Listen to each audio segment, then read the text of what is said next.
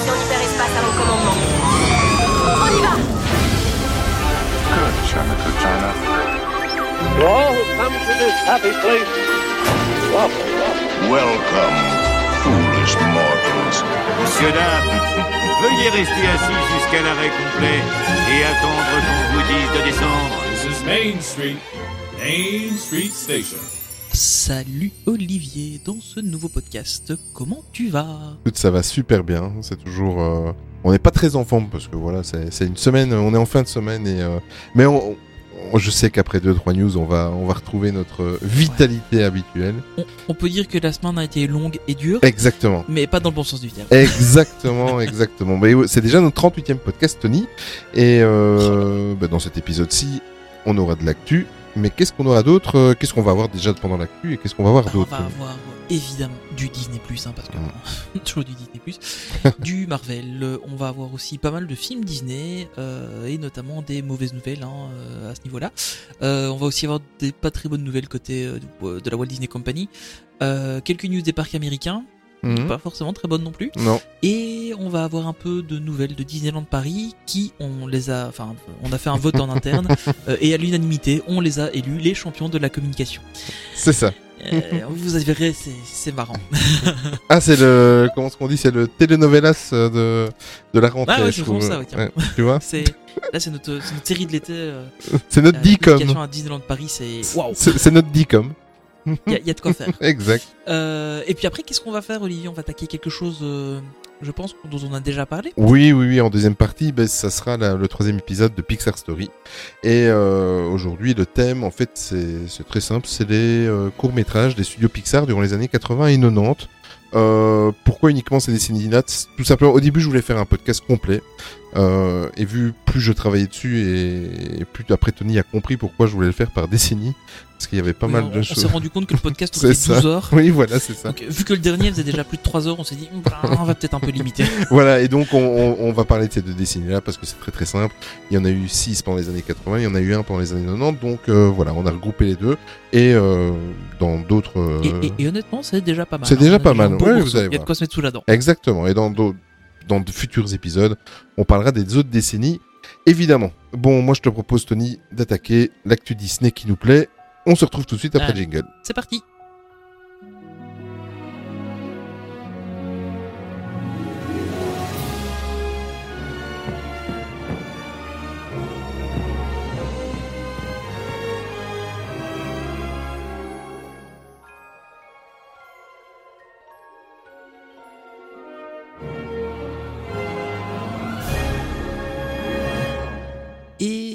On commence encore une fois par un hommage, malheureusement. J'ai l'impression qu'on commence tous les podcasts comme ça, de plus en plus. Euh, cette fois-ci, c'est Helen Reddy, euh, qui était en fait une, une des actrices principales du film Pilzer et Elliot le Dragon. Alors, à ne pas confondre avec euh, le nouveau, hein, on parle bien de l'ancien qui a été fait dans les années, euh, 70, je ne sais plus, je dirais 70, 80 ou un truc comme 78, ça. 79 par là, je crois. Ouais. Je crois, Ok, ouais. J'étais pas né, je sais pas trop. je l'ai vu quand j'étais petit, mais je me souviens. Voilà. Euh, et elle est décédée à l'âge de 78 ans. Euh, C'était une actrice et chanteuse, notamment euh, d'origine australienne, qui avait interprété euh, notamment dans le, le film Peter Elliot le Dragon, Candle on the Water, euh, un petit point de lumière, donc qui est euh, la chanson qu'elle chante sur le phare, euh, qui est une super chanson. Enfin, je me la suis réécoutée Mmh, quand décès, et, euh, et ça m'a fait remonter des souvenirs d'enfance. C'était assez marrant. Euh, et d'ailleurs, cette chanson a été euh, nommée aux Oscars dans la catégorie de la meilleure chanson originale. Exactement. Petite précision, j'ai été voir pendant que tu parlais, c'est un film de 1977. Tu vois, on- ça nous pas. 77. Ouais. Ok, peut-être t'étais pas loin. La même année que Star Wars, non?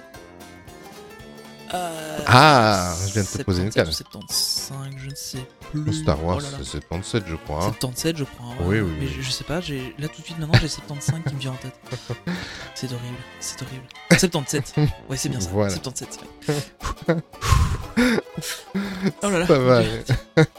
on Oh va là là, que d'émotions, que d'émotions. Tu vois, j'ai j'ai posé une colle au, au grand spécialiste de, de Star Wars. Et, euh, j'avais, Je suis pas le grand spécialiste de Star Wars, il y a beaucoup plus spécialistes que moi. j'avais triché, j'avais. Après, dans l'équipe, oui, dans l'équipe, oui, ça c'est sûr. Ça c'est sûr. Mais j'avais triché, j'avais été voir avant en fait. Voilà, c'était juste pour te Ah ouais, piéger. ouais, si, tu, si tu joues des trucs comme ça, alors.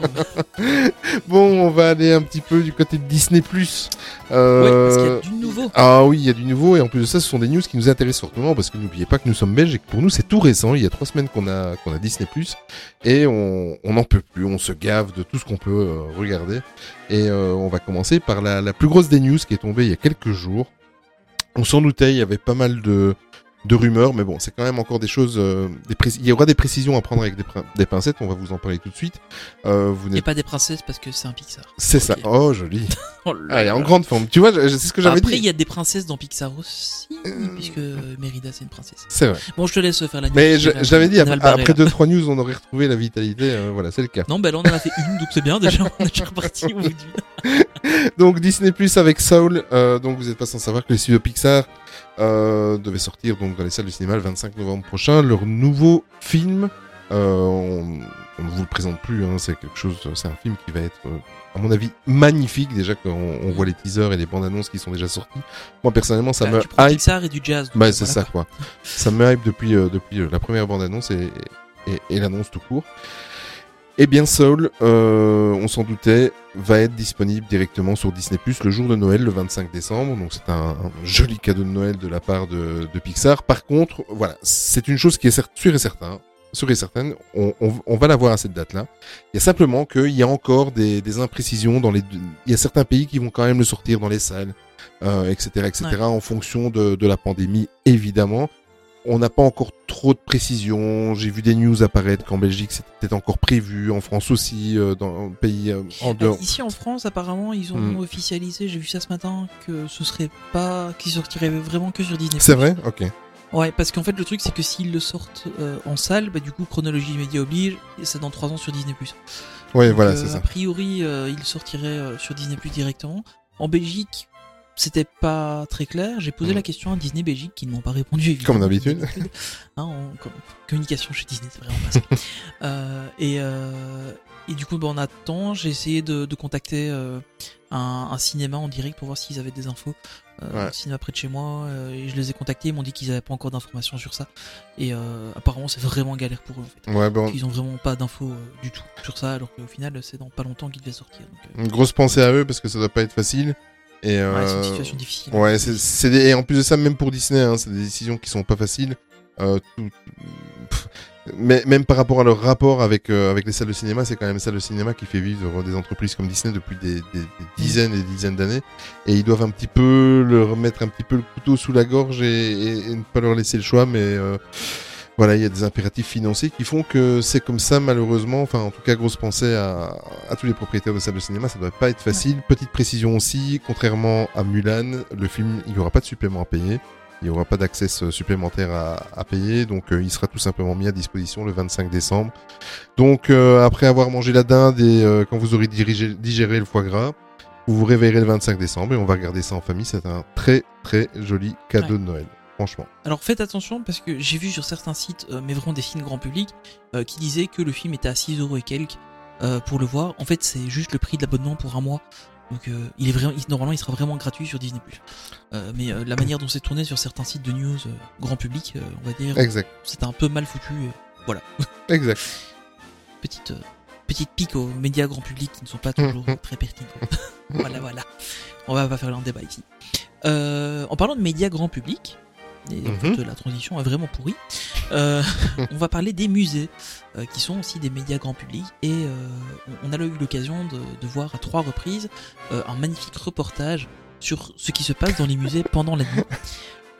Et t'as vu ça l'introduction de fou Un reportage, d'accord, ok. C'est un reportage. Hein, c'est un, reportage, peut-être avec un agrémenté un peu de fiction, hein, Mhm. mais je ne suis pas certain à 100%. Euh, donc la franchise de la nuit au musée. hein, voilà, on va revenir un peu sur le sujet. Sinon, sinon, on va en avoir pour deux heures de podcast juste pour la partie news. Euh, donc voilà, la partie, euh, la pardon, la franchise de la nuit au musée en fait euh, devrait avoir un spin-off en, en, en film d'animation, donc sur Disney+. Et ce sera, ça racontera donc les, les aventures de Nick Daly, donc qui est le fils de Larry, qui était interprété par Ben Stiller, hein, je vous le rappelle, Mm. qui, qui donc vivra ses aventures dans le musée. Donc, ce sera une bonne. Euh, Enfin voilà, ce sera un bon petit truc, je pense, parce que enfin moi j'avais bien, j'aimais assez bien la nuit au musée. Oui, C'est des trucs assez fun à regarder en famille. C'est pas les, des grands films. mais Écoute, j'ai vu les deux premiers, j'ai pas encore vu le troisième en fait. Mais moi, j'ai confonds un peu. Le, le, le troisième, je crois que c'est quand ils vont en Angleterre. Oh, alors la bonne, je pense, parce que les deux, les deux, les le- deux premiers se passent réellement dans. c'est dans le petit musée C'est de ça. base. Le deuxième, je crois, c'est quand ils vont euh, à Washington. Mhm. Euh, C'est ça. Où ils sont même dans le musée euh, aérospace, etc. Exact. Et, euh, et donc le 3, c'est quand ils partent en Angleterre. D'accord. Où je crois qu'on voit les parents d'Aknenra, si je me souviens bien, parce que la tablette est en train de- mourir. Plus trop, enfin, soit. Euh, donc voilà, mais en tout cas, c'est plutôt une bonne nouvelle, je trouve, parce que c'est. Bon, ouais, c'est une chouette petite franchise. et, euh, c'est un peu comme, euh, comme les. Enfin, en tout cas, pour moi, c'est un peu une petite Madeleine de Proust, euh, comme les, les Benjamin Gates, tu vois. C'est des trucs, Ah oui. euh, c'est pas forcément des grands, grands films, mais j'adore les regarder plein de fois parce que ça passe toujours. Oui, puis un, di- un dimanche après-midi avec la famille tranquille Ouais, dans le c'est ça. Quand il pleut dans le canapé, sous, la- sous une petite couette. oh. Exactement. Allez, on va faire rager un peu nos amis français. Oui. en fait, bon, on va quand même vous faire euh, la- On, l'annonce. on a j'ai- un petit peu Oui. insisté pour la mettre C'est vrai. que- non, c'est- gentil. Oui, c'est gentil parce que, euh, en fait, euh, évidemment, il y, a- il y a plus de 95% de l'audience chez nous qui, qui est de France. Donc, euh, on ne peut pas euh, passer la news, même si nous, on l'a déjà disponible en Belgique. Mais à partir du 30 octobre, euh, chez nos amis français, il y aura de disponible Thor Ragnarok euh, sur Disney+, toujours évidemment. Donc, euh, voilà, bah, c'est- chouette. Si vous voulez le voir avant, on loue des chambres, hein, Tony hein, Si vous voulez venir faire un petit séjour en Belgique. Mais euh, sinon, voilà, il faut patienter jusqu'au Enfin, on 30 loue des chambres avec le corona, maintenant, fais attention, il faut se désinfecter. hein. Oui, c'est vrai, c'est vrai. tu as raison. Mais non, mais c'est bien, comme ça vous pourrez revoir cette magnifique scène d'ouverture Très, très bien. sur la chaîne et que je trouve trop génial. Trop génial. Il est là en train de parler, il, en- il parle et puis poup, et puis il continue à reparler, puis hop, et puis Hmm. il. Il- Honnêtement, je trouve que pour moi c'est un des meilleurs. Ah, je il l'adore. y a de l'humour, Ouais. il y, a, il y a de l'action. Il y a Hulk.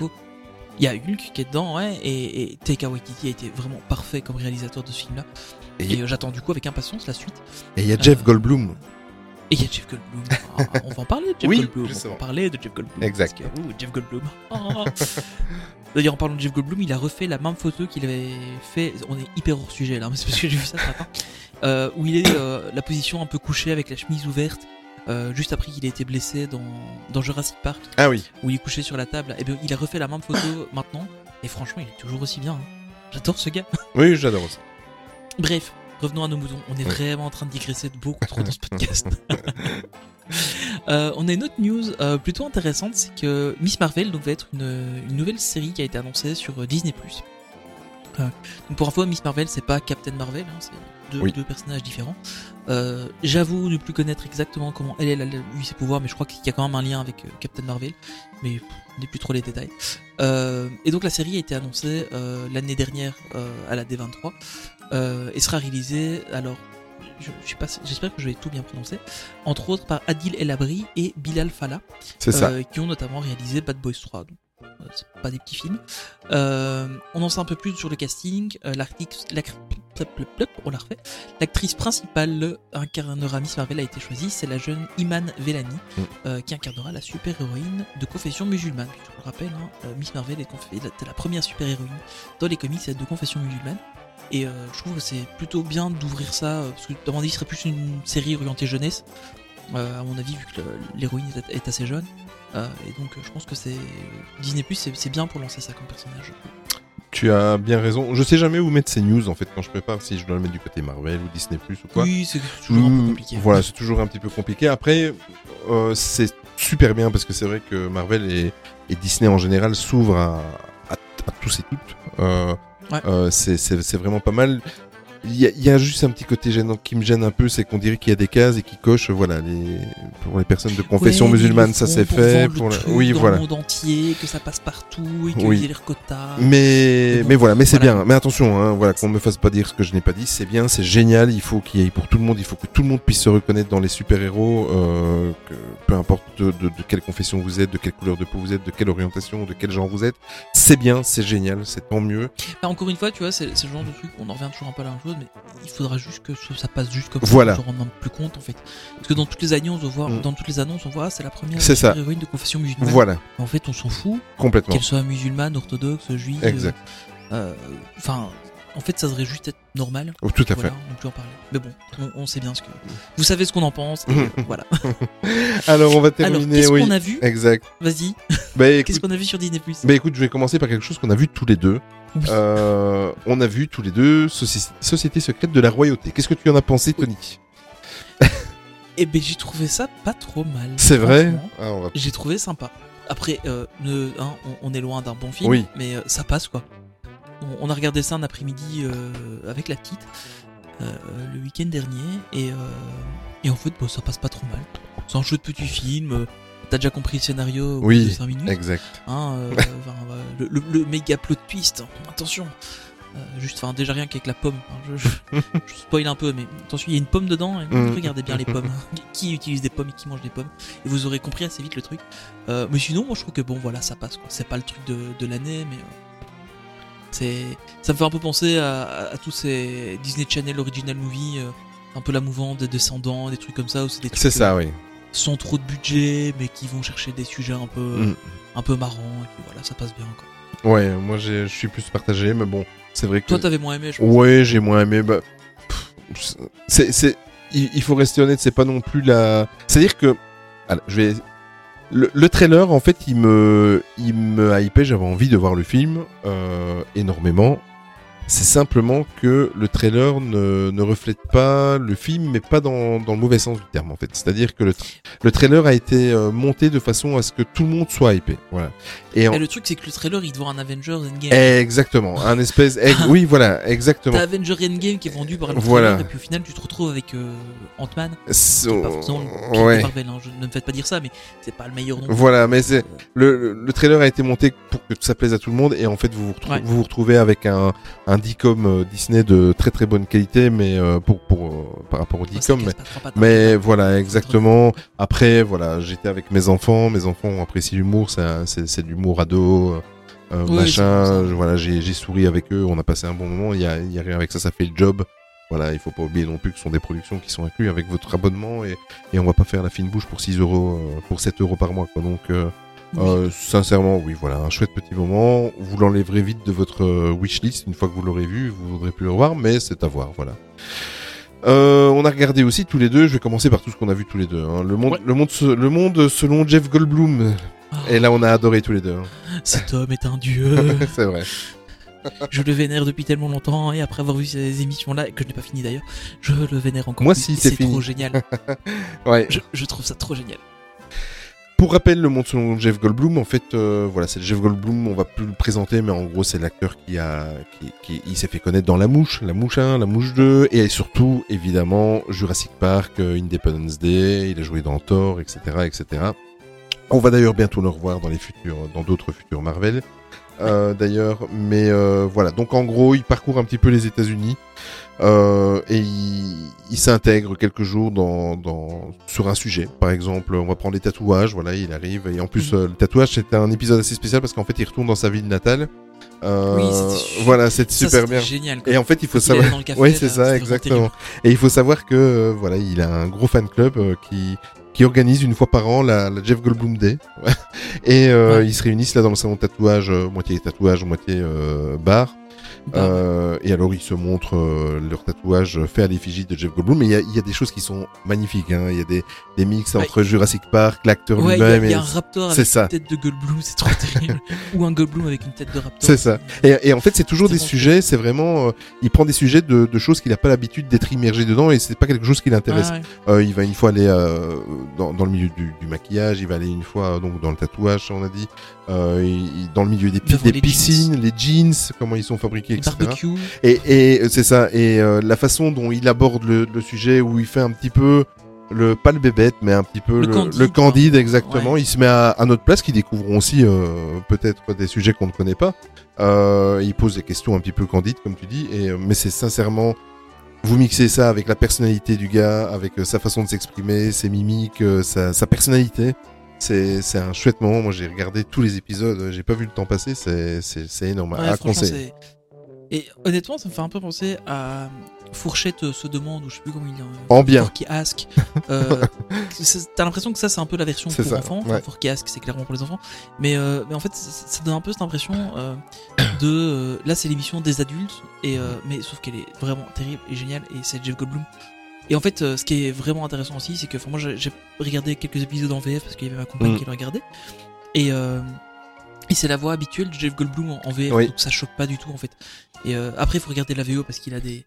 En fait, le truc, c'est qu'il a tellement de mimiques euh, que parfois on avait l'impression que c'était surjoué dans ses films. En fait, non, il est vraiment comme ça, ce gars. Mm. Et, euh, et, et en fait, du coup, c'est plus intéressant d'avoir ce- que lui dit exactement plutôt que la traduction. Bon, après, voilà. Bon. votre niveau d'anglais, Voilà. pas. Après, c'est pas dérangeant de regarder la version. Ouais. moi aussi, c'est la même. J'ai le même cas à la maison. Donc, euh, je- on l'a regardé en version française parce que mon épouse regarde avec moi. Mais ça passe très bien à la VF. Ça passe très bien parce qu'en plus de ça, vous, vous avez la possibilité, la, la, fra- la- comment le doublage en français est fait au-dessus de l'anglais, Oui. légèrement on décalé. entend On, arrive à entendre Et tu, voilà. Et anglais, ouais. Si tu te concentres, tu arrives à, à, à faire Ouais. euh, abstraction de, de la voix française et tu arrives à, à faire plaisir à tout le monde.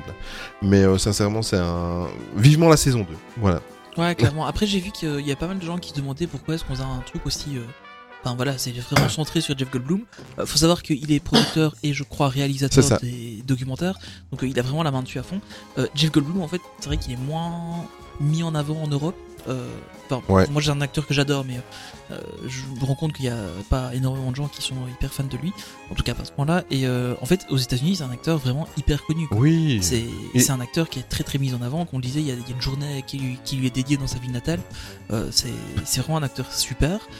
Euh, et euh, il fait aussi plein d'œuvres caritatives, des machins comme ça. etc. Ouais. Enfin, il, est très engagé. Et, euh, et donc c'est pour ça aussi que, que c'est qu'il a ce- cette émission-là qui est à lui. quoi. Ouais, non, c'est une belle personne et c'est quelque chose à voir, sincèrement. Ouais, Euh, en tant que fan de Marvel, j'ai regardé La naissance d'un univers. Donc, euh, ah, il est très très bien. Bon, le seul problème, c'est qu'il il s'arrête très très tôt. C'est un documentaire, je pense, j'ai regardé, je me suis renseigné, je pense que c'est un documentaire qui date de 2015, 2014, Ah ouais, donc ça s'arrête assez tôt. Euh, ça s'arrête plus ou moins juste après euh, l'annonce euh, à la Comics Con de, des Avengers. Voilà, donc euh, Ouais. et, et de tout ce qui va se passer par après avec les Avengers. Mais c'est très très très très bien. Sincèrement, c'est un très très beau documentaire Marvel. Ça dure une c'est 45 minutes, je sais plus. Euh, mais il y a, y a trois ou quatre documentaires sur, euh, sur Marvel, sur Disney+. C'est le premier que j'ai regardé comme ça au hasard parce que la petite affichette euh, me, me plaisait bien. Voilà, j'ai commencé par celui-là et sincèrement, c'est à voir. Tony, toi, tu as vu Doug en mission spéciale? Oui, je, je savais même pas qu'il y avait un C'est un court-métrage, sur, ouais. sur Doug, donc c'est un court métrage Pixar. Pour rappel, Doug c'est le chien euh, gentil dans là-haut. Et euh, en fait, c'est un court métrage. On, en fait, on apprend que ce qui se passe dans là-haut, c'est le jour de l'anniversaire de Doug. Mhm. Et, euh, et en fait, euh, on, on voit vraiment tout ce qui se passe de, pour Doug juste avant qu'il rencontre Carl Fredrickson et, et le petit garçon, Ouais. j'ai oublié le nom. Et voilà, enfin, je trouvais ça. Je suis tombé dessus un peu par hasard. On l'a regardé avec la petite et, et en fait, c'était super marrant. Et euh, ça, il m'a vraiment fait bonne impression, comme beaucoup de courts métrages Pixar, euh, notamment un autre que, que- dont tu vas parler que, que j'ai vu aussi euh, dans, dans le tas. Et euh, ça, ça passe vraiment bien en fait ces courts métrages là. Et c'est pas très long, ça raconte une belle petite histoire. Et euh, en gros, euh, c'est Doug et en faisant, en vivant sa vie, euh, il emmerde les autres chiens. Donc c'est super drôle. Tout à fait. Euh, j'ai regardé, mettons, je vais rester, tant que je vais rester dans les, les- les courts-métrages, j'ai regardé, je commence tout doucement à, à regarder les, les courts-métrages Toy Story, j'ai regardé le Il premier. y en a un paquet. hein. Bah, j'ai regardé le premier parce que c'était dans, dans la fameuse playlist qu'ils viennent de créer euh, Ouais. sur euh, Halloween. Et euh, c'est Toy Story Angoisse au motel, je ne connaissais pas du tout.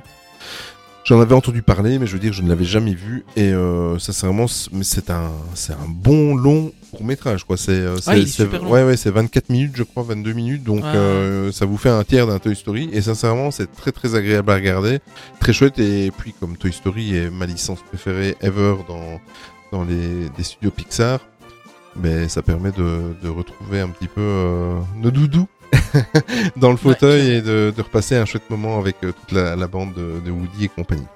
Euh, quelque chose à voir, je t'en parlais en off, il faut voir absolument. Je, j'ai regardé le premier épisode et ensuite j'ai regardé les cinq d'affilée ce matin. Euh, oui, j'ai glandé, c'est dimanche. Euh, c'est les coulisses de la Reine des c'est très bien. bah oui, c'est très très bien. Les coulisses de la Reine des Neiges 2 dans un autre monde. Euh, sincèrement, regardez ces six épisodes d'une quarantaine de minutes. C'est euh, c'est fantastique, ça vous apprend plein de, plein de choses. Euh, Si vous êtes des, des passionnés d'animation, que ce soit Disney ou pas, il faut regarder. Moi, j'ai été surpris. euh, je vais pas tout, je vais pas vous spoiler. Je vais surtout pas spoiler mon mon comparse Tony. Oui, mais ouais, mais euh, il y a quelque chose. Je vais juste dire une petite info. Il y a quelque chose moi qui m'a qui m'a complètement scié, qui, qui m'a fait mettre le, le derche par terre. Euh, moi, j'étais persuadé que quand tu faisais un animé, tu sais, bon, tu préparais ça 4-5 années en avance, mais tu sais que ton animé était quand même euh, prêt, on va dire, de deux trois mois avant la sortie euh, mondiale quoi tu vois avec quelques Mhm. petits ajustements et tout ça qu'il qu'il faut faire et évidemment eh bien non mais je me suis rendu compte qu'à quatre mois de la sortie de la Reine des Neiges 2 l'animé était animé à hauteur de 30% Ah ouais, ils ont voilà fait dans le rush. mais mais tu ne les vois pas euh, évidemment qu'ils vont pas montrer euh, le rush et euh, et des gens stressés dans ce type de C'est- C'est un documentaire peu comme dans le jeu vidéo maintenant. C'est ça, le- les euh, C'est ça. sur Cyberpunk, c'est ça ne pas le nommer. c'est ça exact c'est complètement un autre sujet, Mm. mais c'est vraiment le même genre de truc. Enfin, c'est vraiment cette culture du gros rush Mm. en fin de, de production pour tenir la deadline qui a été annoncée. Mm. Dans le jeu vidéo, c'est un truc hyper courant, malheureusement. Euh, D'ailleurs, il y a- je crois qu'il y a eu des, des- des procès sur ça, euh, sur certaines euh, grosses boîtes. Et, euh, et c'est vrai que dans, le monde du, du dessin animé, ça se fait aussi beaucoup en fait. Mm. Et c'est rare qu'ils en parlent dans. Ouais. Mais, mais là, tu ne le ressens pas. Et puis, euh, bon, on va dire que la qualité de travail et des bureaux de, Disney voilà. Animation, euh, ça va, quoi. Ouais, puis à mon avis, Ça- c'est aussi un peu tourné dans le genre. euh, le saviez-vous? C'est ça. Trois mois avant la sortie du film, il n'était pas encore fait. Mhm. Pas, euh, le saviez-vous? Trois mois avant la sortie du film, on a empêché tous nos employés de dormir pour réussir à sortir le film à temps. Non, mais je, je, je pense pas parce qu'ils ils le disent, euh, ils, ils le disent euh, franchement dans, dans le truc, ils disent, voilà, on sait que les deux derniers mois, on va travailler 6 jours semaine et 14 heures par jour et ils le disent sincèrement, mais très posés, tu vois qu'ils sont pas malheureux du tout et qu'à mon avis, les, les moyens financiers sont autres que dans le jeu vidéo. Euh, oui. voilà. C'est Disney quoi. Non, tu vois qu'ils le font avec joie et puis c'est c'est une autre mentalité aussi. Hein. euh, euh, c'est toute une aventure qui dure 4-5 ans. Et, euh, mais sincèrement, allez le voir, ça, ça vaut la peine. Ça... Quand vous avez fini de regarder les 6 épisodes, vous avez juste envie de, de, de regarder les, les, La Reine des Neiges 1 et 2 d'affilée. Et euh, c'est c'est- c'est juste magnifique. Très très axé musique. Mais euh, allez voir la création des musiques, des chansons et tout ça. Mhm. C'est euh, c'est énorme. J'ai commencé aussi aujourd'hui Souvenir de tournage. Euh, très très très très très bien. J'ai regardé les deux premiers ou les trois premiers, les deux premiers épisodes avec euh, Mary Poppins. Et le deuxième, c'était sur Tron. Ouais, tu vois, j'ai pensé à toi.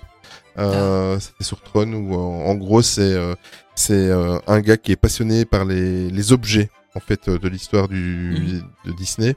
Euh, en fait, apparemment, de ce que j'ai vu dans le documentaire, il est quand même assez connu aux États-Unis et c'est un archiviste, rechercheur en fait euh, Ouais, ça, officiel Disney. euh, C'est ça. De, de tournage. C'est hein, ça, ouais, les props. euh, et voilà, il est vraiment cool parce que des fois, il le fait pour lui à titre, à, à titre personnel et il, le, f- Mhm. et il le fait aussi par contrat avec Disney. Donc Disney, Ouais. à ce moment, on voit dans Mary Poppins, il, il le dit, il a, il, il a été embauché par Disney pour retrouver, euh, je sais plus quoi, le cheval euh, du, du carrousel, enfin de où on voit Mary Poppins, etc. Donc il le fait pour lui. Il a l'air très très connu dans le milieu de Disney. Sincèrement, il faut regarder, c'est vraiment, euh, c'est vraiment super. Et euh, même quand vous le regardez comme ça à travers l'écran, c'est c'est émouvant. C'était tout con. On voyait un, un ballet d'un des ramoneurs, là, tu sais, de la chorégraphie des ramoneurs Mhm. dans dans, Charlie- Ouais. dans Mary Poppins. voilà, c'est c'est c'est tout bête, c'est du matériel, mais c'est ça fait remonter pas mal de souvenirs. Et pour terminer aujourd'hui après-midi, j'ai regardé deux films euh, made in Disney évidemment. Le premier, c'est Maxi Papa en fait avec euh, The Rock euh, que je ne connaissais pas. Le, le film, je ne le connaissais pas. C'est un bon film. Ah oui, un bon film un du film dimanche, voilà. Ouais, voilà. Un bon film Disney du dimanche. Euh, Je sais pas si en France vous avez vous ça les films du dimanche comme Mm. nous on a, on a cette culture en Belgique de ce matin un film le dimanche après-midi, Oui. pépère dans le canapé. Je sais pas si en France. Bah, a euh, si, Anthony, c'est un petit... À mon avis, ah, c'est universel. Non, mais c'est un petit peu comme euh, en période de Noël, les dimanches euh, après-midi, où Oui, t'as tous les téléfilms de Noël euh, sur TF1, là, tu vois. Mais Ouais, euh, voilà, mais c'est voilà, c'est un chouette film, il faut voir, c'est un... Le scénario, euh, vous l'avez compris en, en 30 secondes. Ouais, c'est ça, c'est un peu. Et alors Magic Camp, parce que Maxi Papa, je crois que ça date de 2007 ou 2008, euh, c'était Ouais, au film. tout début de la carrière euh, cinématographique de The Rock. À l'époque, il avait encore des cheveux. Euh, il avait aussi fait un truc où il- il faisait la fée des. Oui, c'est ça. Il est disponible sur Netflix, je sais plus le nom. C'est ça, exact, exact. Et j'ai regardé une production originale Netflix, Magic Camp, qui est pas mal. Même chose, même syndrome, un bon petit film familial l'après-midi. Le, le scénario est très très simple. C'est un garçon qui est fan de magie et c'est son papa qui lui a offert, euh, qui lui a offert son premier euh, jeu de cartes pour pouvoir faire de la magie. Évidemment, le papa est décédé et euh, il s'en va euh, dans un camp de vacances pour euh, apprendre la magie. Et voilà, je vous, je vous laisse là et c'est c'est du bon Disney. On pleure à la fin. Et ce qui est marrant, c'est que l'acteur principal, c'est Oui. euh, un acteur qui jouait dans Modern Family, C'est ça. où il a appris avec euh, Phil Dunphy à faire de la magie. Et entre autres, en plus de vendre des maisons et tout ça. c'était- Enfin, je vais trouver ça marrant quand j'avais vu que c'était lui l'acteur. Anecdote inutile, mais voilà. non, mais c'est bien de le dire. Euh, ben, on va en rester là pour Disney+. Euh, on va déjà bien parlé. On a déjà bien parlé, oui. Euh, un petit tour du côté des films Disney avec Ava- Avatar 2. Euh, James Cameron, donc réalisateur et producteur du film. On va plus vous le présenter. Euh, D'ailleurs, on va en parler tout à l'heure dans la troisième partie, dans la deuxième partie avec Pixar. Euh, il a annoncé que le tournage de Avatar 2 était terminé à 100% et que le troisième épisode était à 95% parce que bon, ils ont fait des prises de vue et tout ça. euh, ils ont essayé de, Apparemment, de le faire un troisième tel épisode il tourne au Disney Village en fait. Ah oui, à Ils ont fait 95%. 95%. Oh là là. Exact. Maintenant, j'avais pas pensé ça quand j'ai écrit les news. Euh, non plus, c'est ça en la je ah, Et bon, évidemment, il y a encore un petit peu de boulot post-prod euh, au niveau de, des CGI, euh, des, des prises de vue, etc. etc. Je pense qu'il y a plus de boulot post-prod sur un avatar ça. Que, sur un... que, que, que réellement de ça. tournage en fait. Un- Je, je serais vraiment curieux de, Mm. de, de voir la proportion en fait de, de jours de tournage par rapport aux jours de post-prod. sur C'est ce ça. et les, les, les mètres carrés de fond vert aussi. Non, c'est des fonds bleus, voyons. C'est des fonds bleus. Ils, sont- Ouais. ils sont- ils- ils sont bleus les navis. Pour, rap- Ok, pour- allez, je, je vais te laisser finir le podcast, moi j'y vais. pour rappel, après deux reports, euh, Avatar 2 est prévu pour le 14 décembre 2022. On touche du bois et que ce maudit virus se casse pour qu'on puisse le voir dans les temps euh, impartis. Euh, je te laisse sortent au cinéma surtout et pas sur Disney+. Exactement. Parce que ça, ce serait vraiment une catastrophe ce film-là, euh, pas au cinéma. Exactement. Alors, on a une news qui est un peu sortie de nulle part. Euh, je t'avoue que quand je l'ai vue, euh, je, voilà, Oui. je posais vraiment la question. Euh, J'ai même cru que c'était un fake parce que voilà. Mais alors, si c'est un fake, il est super bien fait parce que il été repris de partout. Euh, donc euh, voilà. Apparemment, il y aura un préquel au roi Lion, donc en film live. Donc je vous rappelle que le roi Lion a été, il y a le film live qui est sorti en 2019, euh, qui a été réalisé par John Favreau, le grand John Favreau. Et apparemment, bah, ce film aura droit à un préquel qui sera réalisé par Barry Jenkins.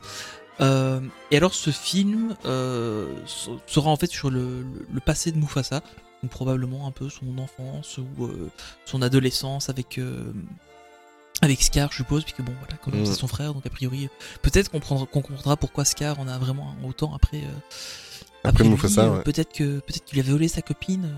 euh, Ouais. pendant leurs études ou quoi, je ne sais pas. Euh, mais enfin, je sais pas, je suis un peu mitigé par le par cette annonce en fait, parce qu'au final, il n'y a pas. euh, Ouais. Enfin, je sais pas. Je, je suis comme toi. c'était- pas vraiment utile, je Mhm. pense, de faire ça. Euh, parce qu'il y a, il y a- enfin, même dans l'univers du roi lion, il y a de quoi faire d'autres trucs. Euh, S'ils veulent vraiment euh, rester dans cet univers-là, il y a moyen de faire des trucs avec les personnages qu'on connaît déjà. Mhm. Là, ils vont ressortir juste Mufasa. Bon, je suppose qu'on aura aussi euh, Zazu, etc. Mais euh, J'espère juste qu'ils vont pas tomber dans, dans ce que Disney était tombé au début des années 2000, dans les suites à, ouais, à profusion, euh, mal. Après, ici, on parle euh, même toujours d'un film live action. Avec John Favreau aux commandes. Eh, John, John Favreau euh, ne sera pas le réalisateur. Oui. Il- Je crois qu'il sera prolong... il sera sûrement producteur. Oui, il est dans le giron Barry du film. Jenkins, quoi. c'est pas forcément un réalisateur qui a déjà fait Ouais, beaucoup de films. c'est hein. vrai aussi. Ses filmographies en, en film, il en a fait que trois que, que trois autres avant en, en long métrage, des films que je connais même pas. Donc euh, euh, voilà, c'est je sais pas. On verra. Je- J'avoue que je suis très euh, Dubitatif. exactement. Je sais. Je suis circonspect par Mais quand j'ai vu la quand j'ai vu la news, avant de l'indiquer, j'ai été euh, fouillé, refouillé. J'étais sur des sites américains, sur, sur des sites. Mais ouais, déjà moi, tu vois, avant de te la partager, C'est ça. j'avais- vérifié de mon côté, je me dis, c'est pas possible, c'est un fake Mhm. ou quoi. Et puis en fait, non, apparemment, ça a l'air de. Ah d'être tout à fait. Donc, je- Ouais. Voilà, c'est- bon, c'est cool parce que bah, le, le, le, le- le, film live action était était pas trop bien. Mais euh, est-ce que ça vaut vraiment la peine d'en faire un quoi? Ouais, c'est ça. Je pense que pour ça, ils faisaient euh, Le Roi Lion 3, euh, Hakuna Matata, avec euh, juste Timon et Pumba et puis toute l'histoire vue par eux, euh, mais en live, ça aurait pu être fun quoi. Ouais. Mais euh, enfin, en fait, je suis pas sûr. Mais y a- Ça aurait valu le budget. Il y a pas eu, il y a pas eu que cette news là, cette news là qui est oui, sortie qui est nulle part. C'est un truc de fou. Euh, on va vous parler du Space Mountain, donc dans la catégorie film Disney, bah, c'est incroyable. Sorti de nulle part. Sorti de nulle part, voilà. Euh, apparemment, donc, euh, news aussi avérée, évidemment, on, on vérifie les différentes sources. Euh, Disney est occupé, en fait, à développer un film inspiré de l'attraction Space Mountain. Vous ne rêvez pas. Euh, J'espère qu'ils vont le faire sur la première version qu'on a eu à Disneyland Paris, ça serait très intelligent. Euh, Ça m'étonnerait. Oui, je sais. Je crois qu'il y a déjà eu un film de la Terre à la Lune. oui, oui, bah oui, tout à fait. Euh, c'est pas la première fois qu'un film Disney est dédié et surtout inspiré d'une attraction. N'oubliez pas, il y a eu Pirates des Caraïbes, Haunted Mansion, Bien. Euh, oui, euh, Country Beers, euh, Jamboree, qui est en fait une attraction aux. États-Unis que j'ai fait il y a une quinzaine d'années et euh, j'ai hésité à le regarder cet après-midi. D'ailleurs, j'avais mis un petit peu sur Mais c'est pas l'attraction Mm. où il y a les, les, les ours qui chantent Si, c'est ça, exactement. dans des, dans des, espèces, dans des espèces de petites cases là. Exactement. Et pour être honnête avec toi, je me suis. je l'avais vu quand j'étais petit ce truc là. Eh ben écoute, je l'ai fait en Floride en, en 2004. Les Américains, ils étaient tous fous et c'était, moi je me suis fait chier, mais euh, euh, Mais moi je me souviens qu'il y avait un ours qui avait une chemise à carreaux rouge. oui c'est ça. Celui-là je l'aimais bien. Ouais. Et euh, Ouais. mon dieu, ça, ça- Et j'avais c'est- 3 ans. Et ça a vieilli, hein, mais un truc de fou. Et euh, surtout, il y a un film qu'on attend impatiemment, euh, qui a déjà été reporté. Il devait être euh, au cinéma en juillet dernier. C'est Jungle Cruise, euh, toujours avec mon ami The Rock. Euh, voilà, donc euh, ils vont faire un film sur Space Mountain. Euh, pour rappel, euh, l'attraction Space Mountain, évidemment, elle existe dans différentes versions euh, dans, dans les différents parcs autour du monde. Euh, la plus ancienne, en fait, remonte, ça, ça m'a foutu un coup de, de vieux. En 1975, à Magic Kingdom, qui est une excellente année, 1975, je répète. Non, je vois pas de quoi tu veux. Euh, donc, 88 est bien mieux que ça. donc t'imagines, c'est une, attraction qui a déjà 45 ans. Euh, Ouais, fou. Voilà, Après, euh, voilà, l'original. euh, ouais, ouais, comme tu dis. Enfin voilà quoi, je préfère largement celle de Exactement. Paris. Ah oui, oui, Même avec la. Même avec Star Wars. le- la théma Star Wars, Voilà. elle est vachement mieux. Exactement. Euh, En fait, le truc, c'est que il y a deux, principalement deux, euh, deux styles. Il y a l'original qui a été décliné à, à en Floride, En Floride, et, ouais. euh, à Tokyo. Et puis il y a la version parisienne. Quoi. Y a- vraiment. C'est ça. La version parisienne quand même beaucoup mieux. Oh oui, mais il n'y a pas photo. Enfin, on parle au passé. Euh, bah après, le ride est toujours cool. oui, hein. le ride en lui-même Faut cool. juste fermer les yeux. Quoi. Alors, Bah, ouais. quoi qu'il n'y a pas grand chose à voir. Alors, euh, sortie prévue, euh, bah, évidemment, euh, s'il n'y a pas de report, euh, euh, encore une fois, euh, dû au Covid, euh, sortie prévue, euh, il n'y a pas de date en fait, euh, il n'y a pas de date précise, donc euh, on verra, on va attendre, on va arrêter de mettre des dates dans, dans ce monde de fous. Euh, on va quitter les films Disney pour aller dans d'autres films, Tony.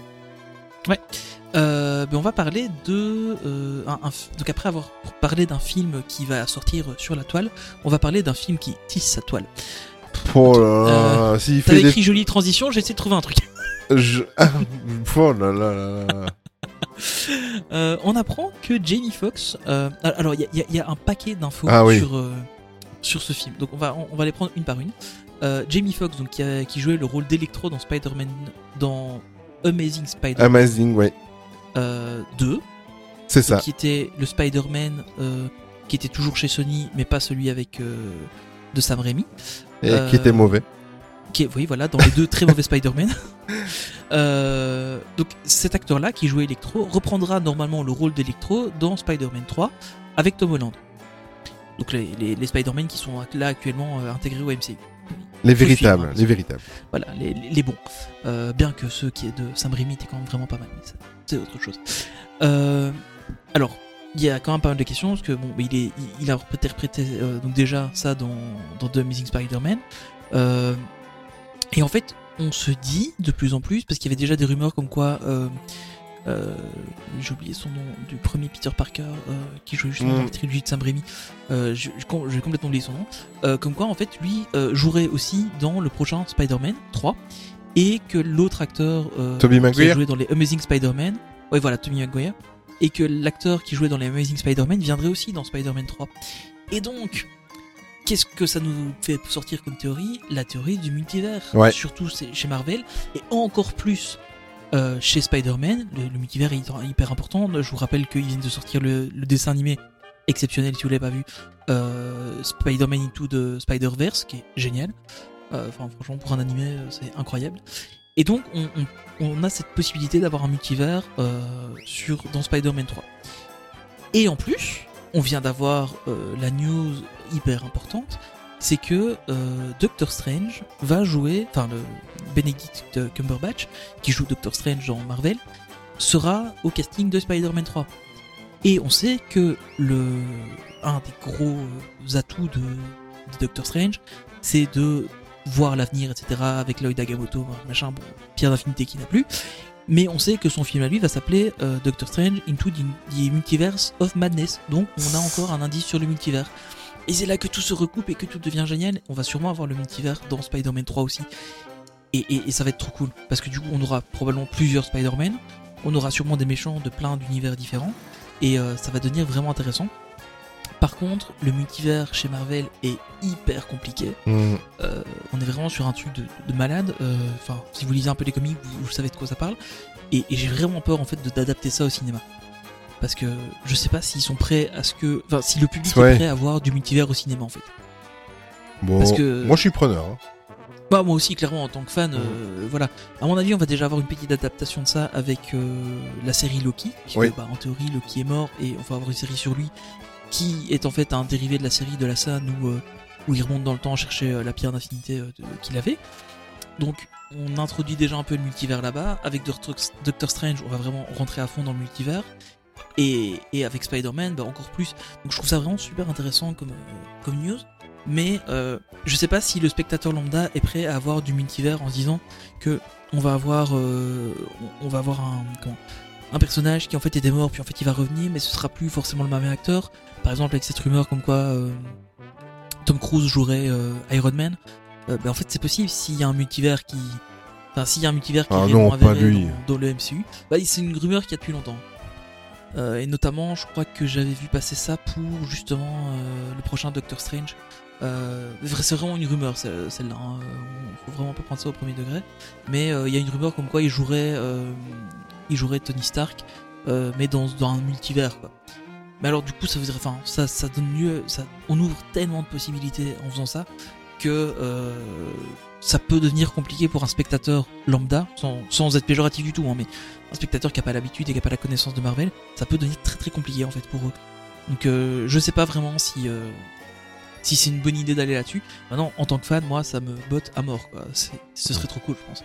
Mais c'est ce qu'ils font un petit peu à Disneyland Paris avec le Stand Bypass. euh, ils font du multivers, euh, tout est compliqué. On en reparlera tout à l'heure. Euh, ben moi, je vais faire une transition tant que tu viens de, de, de parler de Doctor, Bah oui, écoute. Doctor Strange. Elle est facile. le Hein. hein. Exactement. Mais c'est officiel parce que Doctor Strange 2, euh, le tournage va débuter donc euh, finalement entre maintenant et début novembre. Donc ça c'est déjà euh, une bonne nouvelle. Comme tu as dit, le titre exact sera Doctor Strange in the Multiverse of Madness. Euh, c'est prévu courant du mois de mars 2022 si tout va bien. Pour rappel, c'est Sam Raimi que tu parlais tout à l'heure qui s'occupera de la réalisation.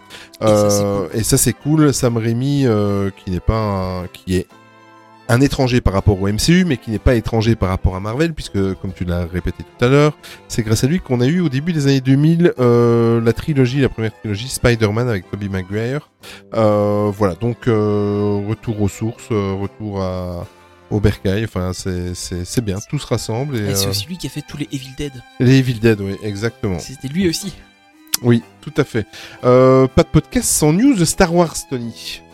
Ah ben non, évidemment. Alors, euh, T'en as même deux. on va commencer par une mini news. Ouais. parce qu'on a une petite news bonus. Euh, on a vu juste avant le podcast. euh, apparemment, on aurait une, euh, un début de tournage de la série Obi-Wan euh, qui aurait été confirmé par. euh, je viens de. bon, Ewan McGregor. Son nom, Ewan McGregor. J'ai du mal avec les noms aujourd'hui, ça n'est pas C'est la possible. fin de la semaine, ce que je dis. ouais, c'est vraiment. C'est compliqué, c'est compliqué. Euh, et donc en fait, Ewan McGregor a une interview euh, euh, en Angleterre avec un, enfin sur un talk show un peu un peu classique de, là-bas. Et en fait, il a parlé du coup un peu de la nouvelle série qui arrivait parce que bon, faut rappeler qu'il y a eu quand même pas mal de hauts et de bas. La série avait été prête à être tournée, puis en fin de compte, ils ont annulé le tournage, etc. C'était- un peu compliqué. Et donc, Ewan McGregor a dit que c'était confirmé pour lui, pour l'instant, que la série allait euh, démarrer son tournage en mars 2021. Et mars, c'est très bien parce que c'est le mois de mon anniversaire. Idem. Donc Ewan McGregor me fait ce cadeau-là, et ça, je trouve ça très sympa de sa part. Voilà, voilà. Donc ça, c'était la petite news de dernière minute euh, sur le podcast, voilà, parce que je trouvais ça intéressant. Monsieur est un Euh, puriste. Hein. Voilà, il avait, il avait la date, alors il se sentait plus, parce qu'on en avait déjà parlé dans le dernier podcast, mais voilà. Oui, c'est ça, on en a déjà parlé il- plusieurs fois, et le truc, c'est qu'en fait, ça a tellement... euh, c'est- enfin, cette série a tellement été reportée. Ça, c'est vrai. puis, euh, ah, ça passe d'une série en plusieurs saisons à une série euh, En une seule. saison, et puis c'est une mini-série de 4 épisodes, et puis euh, ah, en fin de compte ça va être 10, et puis ah, bah, en fin de compte on l'a fait plus tout de suite, et puis voilà, c'est un peu compliqué. donc, mais voilà, apparemment maintenant ça, ça se fait. J'ai regardé la petite, le petit bout d'interview où il en parlait. Il parlait notamment que qu'il allait vraiment s'inspirer de ce que Alec McGuinness avait fait dans, dans la première trilogie Star Wars. Euh, pour rappel, c'est lui qui jouait le, le Obi-Wan original, euh, puisque on, est, on sera normalement dans la période de transition entre les épisodes 3 et 4. Donc il faut qu'il devienne un peu cet Mhm. ermite qui était Alec McGuinness. Donc euh, je trouvais ça plutôt intéressant. Voilà, voilà. Autre news Star Wars, comme c'est Star Wars, c'est moi qui parle. c'est Star Wars Squadrons, donc euh, qui est le, le jeu Star Wars qui est sorti euh, la semaine dernière, je crois. Oui, oui c'est ça. Oui, c'est ça, oui, c'est ça, exact. Hein, euh, et euh, il y a une news qui est super intéressante, c'est qu'ils ont annoncé qu'il n'y aurait pas de DLC. Donc euh, le jeu est normalement euh, complet, il y a une grosse partie multijoueur sur le jeu, mais le jeu est prévu sans DLC, sans lootbox aussi, je crois. Donc ça c'est plutôt pas mal. Je l'ai pas encore acheté, j'ai pas encore, j'ai pas encore testé. J'ai pas trop trop le temps de jouer pour le moment, donc je me dis je vais attendre peut-être que le prix baisse un peu ou qu'il y ait une, une solde sur Steam quelque part. À 5 euros. Ouais. À 5 euros à mon avis, ce sera pas avant quelques années, mais euh, il y a peut-être moyen d'avoir une petite, euh, réduction quelque part. Euh, donc le directeur créatif du jeu, euh, Yann Frazier, donc on lui avait posé une question sur les éventuels DLC, il a dit, il a, comment, donc il a dit, ne jamais dire jamais pour ainsi dire, mais notre philosophie jusqu'à maintenant est que nous avons essayé de ne pas considérer le jeu comme un libre, comme un live service. Nous avons essayé une approche old school qui dit vous avez payé un jeu à 40 euros, voici le jeu, tout est inclus dedans. Nous ne prévoyons pas d'ajouter de contenu, c'est le jeu, nous espérons que vous, que vous comprendrez l'offre. Donc on est normalement sur un jeu qui est complet comme on avait il y a 15 ans, quand t'achetais un jeu, t'avais le jeu complet directement. Euh, et voilà, c'est... Enfin, ça semble assez cool. Euh, alors, euh, on, on a parlé aussi d'un portage sur Oculus, Euh, il a dit qu'il n'y avait rien de prévu pour le moment, mais je crois que la version PlayStation fonctionne avec le PlayStation VR. Donc, l'un dans l'autre, c'est pas impossible quand même que qu'on puisse avoir de la VR sur ce, jeu-là et ça pourrait être plutôt cool. Pour avoir regardé quelques vidéos de test, euh, franchement, il est vraiment pas mal. On est quand même sur de, enfin, un peu de la simulation, mais c'est quand même assez orienté arcade. Euh, au niveau des, visuels, ce qui est cool, c'est qu'on a vraiment le, on est dans le cockpit du vaisseau qu'on pilote. Donc on n'a pas euh, des jauges sur les côtés qui sont en surimpression sur l'écran. C'est vraiment, on voit comme dans le cockpit. Et ça, je trouve ça super cool. Donc voilà.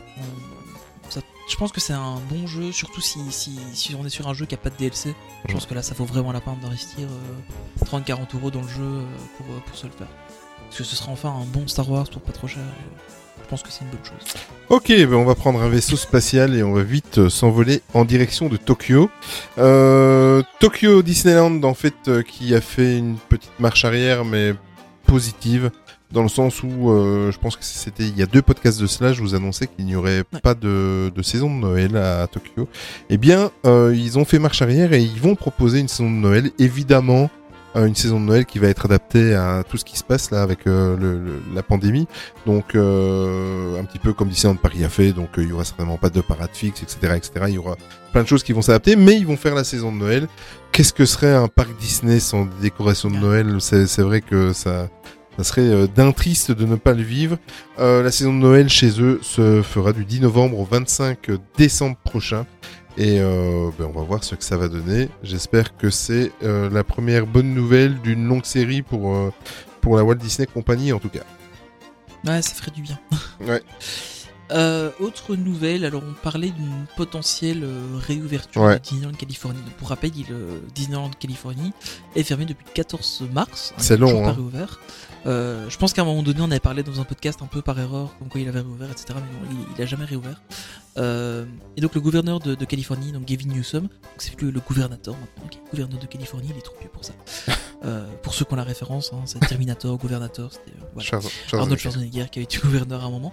Euh, donc il a annoncé la semaine dernière que pour lui il n'y a pas d'urgence à réouvrir les parcs à thème et les parcs d'attractions en Californie tant que la pandémie continuera de faire des ravages. Il a pas tort. Ouais. Enfin, on faut être honnête, il a pas complètement tort. C'est pas essentiel de, de comment d'avoir des, des parcs d'attractions qui tournent. Euh, maintenant, bah voilà, il y a, y, a, y, a, il y a de l'argent derrière et cet argent-là ne circule plus. Euh, Disneyland Resort a expliqué sa position dans un communiqué officiel, euh, tout en s'insurgeant de cette décision et en expliquant que tout serait mis en œuvre pour recevoir les guests. Donc apparemment, ils se préparent quand même à avoir une possibilité de réouverture. Donc je suppose qu'ils commencent à coller leurs stickers, à mettre les ma... faire des affiches pour les masques, etc. Euh, comme c'était le cas hein, à Paris, on, on avait déjà les infos comme quoi il y avait les stickers, etc. sur le sol quelques mois avant la... quelques semaines avant la réouverture. Euh, mais bon, de nombreuses rumeurs faisaient état depuis quelques semaines d'une possible réouverture pour la semaine du 6 novembre.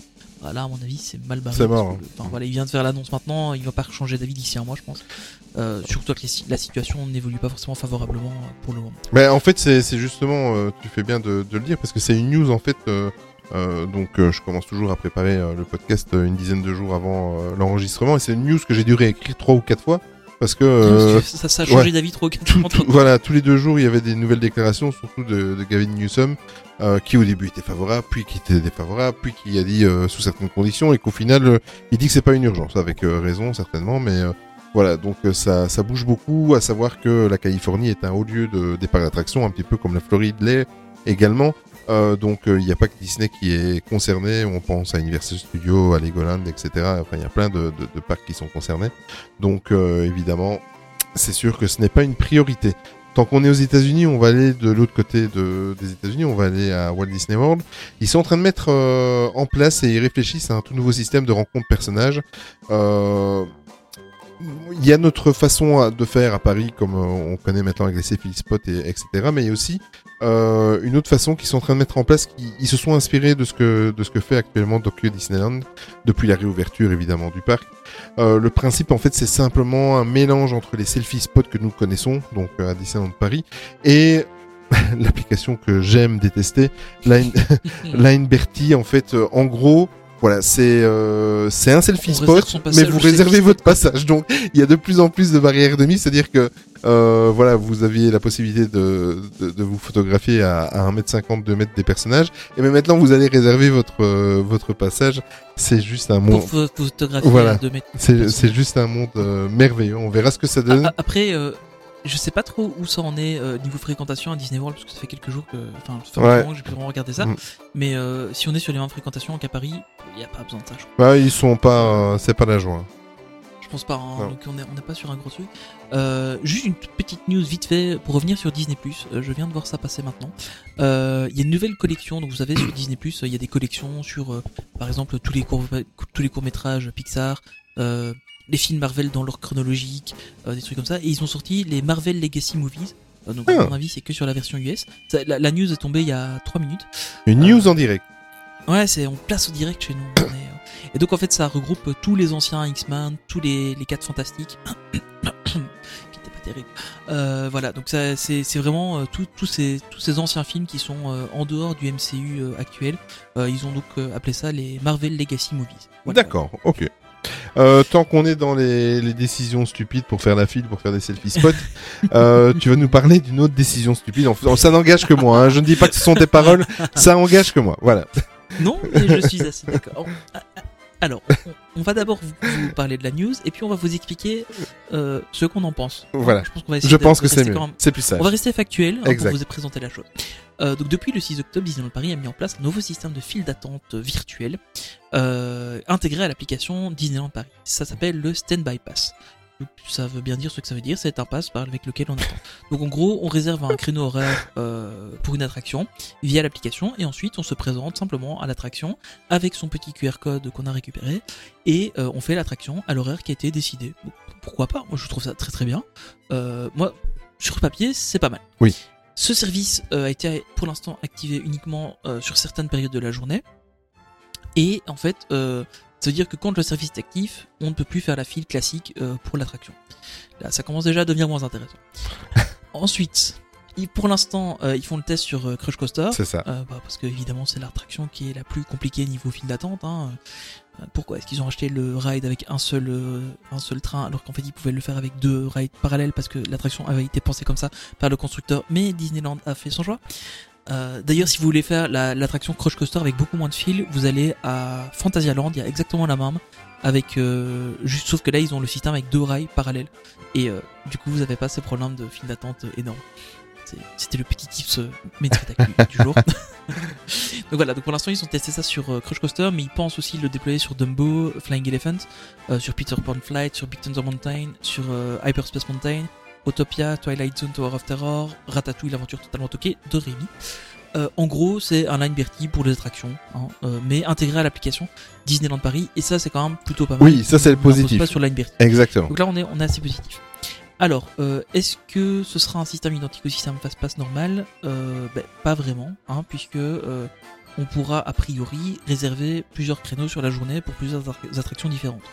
J'avoue que j'attendais de voir un peu comment ça se passait et j'ai pas encore vu beaucoup de retours sur les réseaux sociaux, étant donné que pour l'instant il y a toujours que Crush Coaster qui est euh, qui est disponible en fait. Mais en fait, ju- justement, si vous vous posez plus de questions, euh, j'en parle parce que c'est notre parrain, euh, euh, Alex de l'Extopia. oui, de l'Extopia, ce ouais, matin. pas encore regardé. Ouais, écoute, j'ai pas encore regardé. Ouais. je l'ai regardé un quart d'heure avant de commencer à enregistrer et il explique parfaitement bien que ce soit le côté positif ou négatif. Je vous laisse aller dé- découvrir la vidéo, elle est très très bien faite.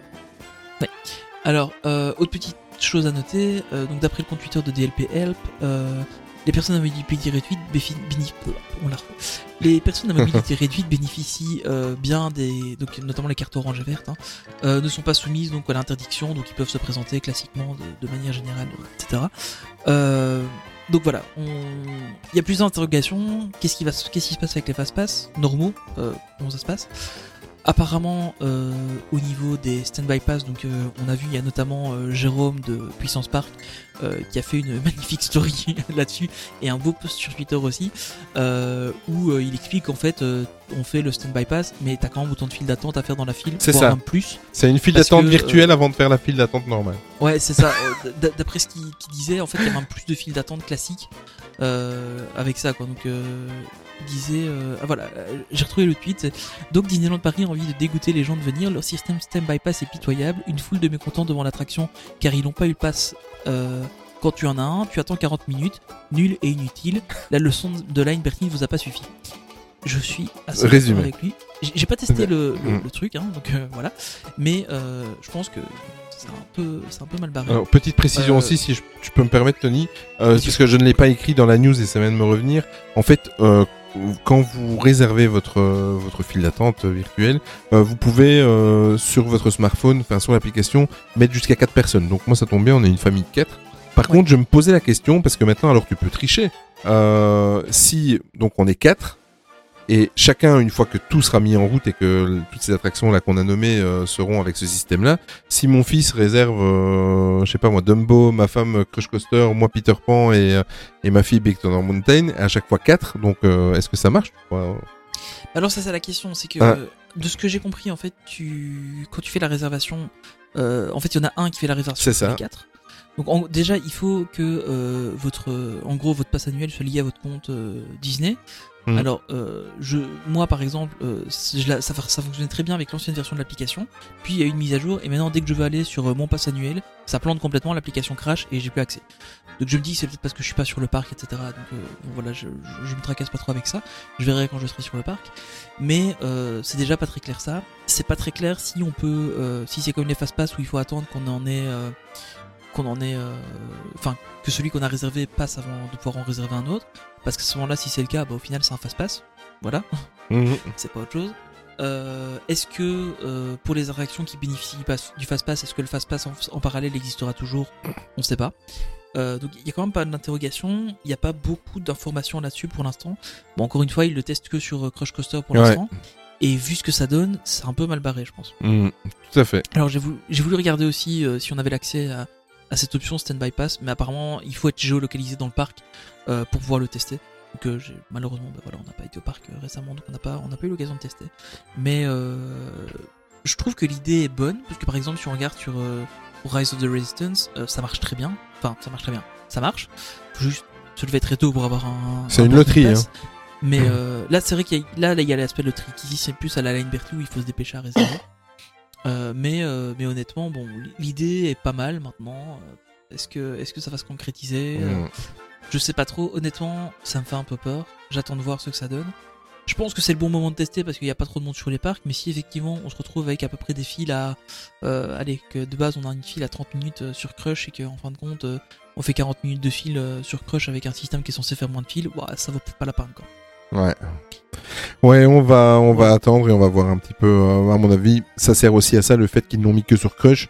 C'est pour aussi, Ouais, je pense que c'est pour euh, tester un peu voilà, pour tester. Donc, euh, je pense que, enfin, on va leur faire confiance et je pense que ça va être amélioré. Voilà. Euh, Après, encore une fois, nous on l'a pas testé. Oui, voilà. pas- On pas vraiment. Ça arrive. D'ici deux semaines, trois semaines, je l'aurai testé. Euh, ou pas. Euh, on va vous parler un petit peu des Magic Shuttle-. Euh, les Magic Shuttle, en fait, ce sont les, les ce sont pas les cars internes à Disneyland Paris qu'on a l'habitude de prendre pour rejoindre notre hôtel, mais ce sont les, les cars qui sont souvent décorés tout le temps décorés aux couleurs de Disneyland Paris, souvent en rouge et jaune, aux couleurs de Mickey. Et ce sont les cars, en fait, qui, qui font les trajets entre les deux aéroports euh, parisiens, donc Charles de Gaulle et euh, Roissy. Euh, et Orly en fait. Orly, pardon. Roissy- oui, Roissy c'est le même. Voilà, exactement. et ce service, donc appelé Magical Shuttle, sera tout simplement suspendu entre le 31 octobre et le 1er avril. Euh, les réservations actuellement restent pour les trajets. Avant le 30 octobre, ça reste encore possible. Au-delà, c'est terminé, donc ils suspendent le service pendant 5 mois. C'est assez, euh, c'est assez bizarre, mais ça, à mon avis, c'est aussi lié au fait qu'il n'y a pas beaucoup d'étrangers qui viennent nous rendre Oui, c'est ça, visite avis, et qui ont euh, besoin de ce service. Euh, Exact. qui vont sur place, donc. Et puis de toute façon, dites-vous bien qu'il y a toujours le train, le RER, Le pour se Uber. Le Uber aussi. Bon, Mm. euh, Uber après ça revient un peu cher, à mon avis. Ouais. euh, Uber ou taxi, mais euh, mais il y, a- il y a toujours le, le RER euh, pour venir de Paris. Il y a toujours le, le le TGV hein, qui vient de, de Charles de Gaulle. La trottinette électrique. la trottinette électrique sur l'autoroute, c'est une bonne idée aussi. hein. Et la trottinette électrique, je l'ai fait pour quelque chose, pour te lancer après dans la transition. Oh oui, c'est vrai. je- Ah, c'est beau. Euh, blague à part, ne faites pas de trottinette électrique sur l'autoroute, c'est une très mauvaise idée. Exact. Et mettez toujours un casque. Euh, en parlant de, trottinette électrique, si vous avez un problème d'électricité, imaginez, vous êtes au milieu de votre journée à Disneyland Paris, vous voulez faire des photos sur Instagram, les poster, mais vous voulez les poster tout de suite et ne pas les retoucher chez vous. Eh bien, vous avez un problème de batterie. Et bien maintenant, vous pouvez aller à la galerie, à l'arcade alpha, à Vidéopolis, et vous pourrez recharger parce qu'ils ont mis des petites bornes de recharge. Euh, Il y a des, bornes de recharge à induction. Du coup, vous posez juste votre téléphone dessus. Évidemment, il faut que votre téléphone soit compatible Exact. à induction. C'est le cas pour à peu près tous les smartphones haut de gamme, euh, que ce soit chez Android ou, ou chez euh, iOS. Euh, tous les smartphones haut de gamme à peu près savent le faire. Donc euh, c'est, il, faut, il suffit simplement de que, enfin, en général quand vous l'achetez vous le savez, mais c'est les téléphones que vous posez sur un- une petite surface et ça charge tout seul, sans que vous devez, sans que vous devriez brancher de câble. Ou alors il y a aussi des ports USB qui sont disponibles, mais là vous devez venir avec votre propre câble USB, ils n'en fournissent pas. Euh, je trouve que c'est une bonne, euh, une chouette initiative de la part de Disneyland Paris. Oui. Le petit truc là. Maintenant, je sais pas si c'est vraiment, euh, si c'est pas un peu la guerre euh, pour aller. euh, J'ai vu des photos euh, sur un, un compte Instagram, je sais, plus, je Mhm. crois que c'était DLP Momo qui avait été le testé. Euh, et euh, apparemment, ça va l'air d'aller quand même. Il y avait pas trop de monde dessus. Donc, euh, Ouais. Faut voir. Bah, les seules possibilités qu'il y avait, c'était entre autres dans les hôtels où il y avait deux trois box comme ça avec euh, un système de, de de clés, de, de, de pièces euh, où vous mettiez votre votre euh, téléphone en sécurité à charger. Mais c'était les seules possibilités. D'ailleurs, euh, je l'avais déjà utilisé au Lodge entre autres. Euh, s- Voilà. Sinon, euh, c'est une très Ça, très bonne ou chose. alors ouais. euh, trouver un, un- une prise qui traîne dans un couloir d'une attraction, des trucs Mm. comme ça, ou dans un resto, il y a beaucoup de gens qui faisaient ça aussi. Moi personnellement, j'ai toujours une batterie avec moi. donc, Oui, voilà. C'est plus facile, au moins on peut toujours se balader, on met la batterie dans la poche et puis c'est bon. quoi. Exactement. mais non, c'est une chouette initiative, je trouve. Ouais, très très bien. Et puis, à mon avis, ils avaient un local, ils savaient pas trop quoi en faire. Et euh, ça c'est fait. Euh, une news en fait qui m'a paru bizarre, je vais vous dire pourquoi. Euh, Disneyland Paris, il y a quelques jours sur leurs stories, euh, je, Instagram, je, je me dis tiens, ils font de la publicité pour leur Pinterest et ils l'annonçaient euh, comme si euh, c'était tout nouveau. Euh, j'ai pas trop compris parce que moi je suis j'étais abonné sur Pinterest à Disneyland Paris déjà depuis de longs mois, j'ai été vérifié. Euh, et ils ont ils ont annoncé ça sur Insta et sur les réseaux sociaux comme si c'était une nouveauté qu'ils étaient présents sur Pinterest. Je pense que c'est surtout le fait que euh, ils sont présents maintenant sur Pinterest et ils vont et ils sont actifs. Euh, Ouais, voilà, c'est voilà. ça. On a un compte Pinterest. Ah, maintenant on fait des trucs sur. Pinterest. Oui, voilà, c'est ça.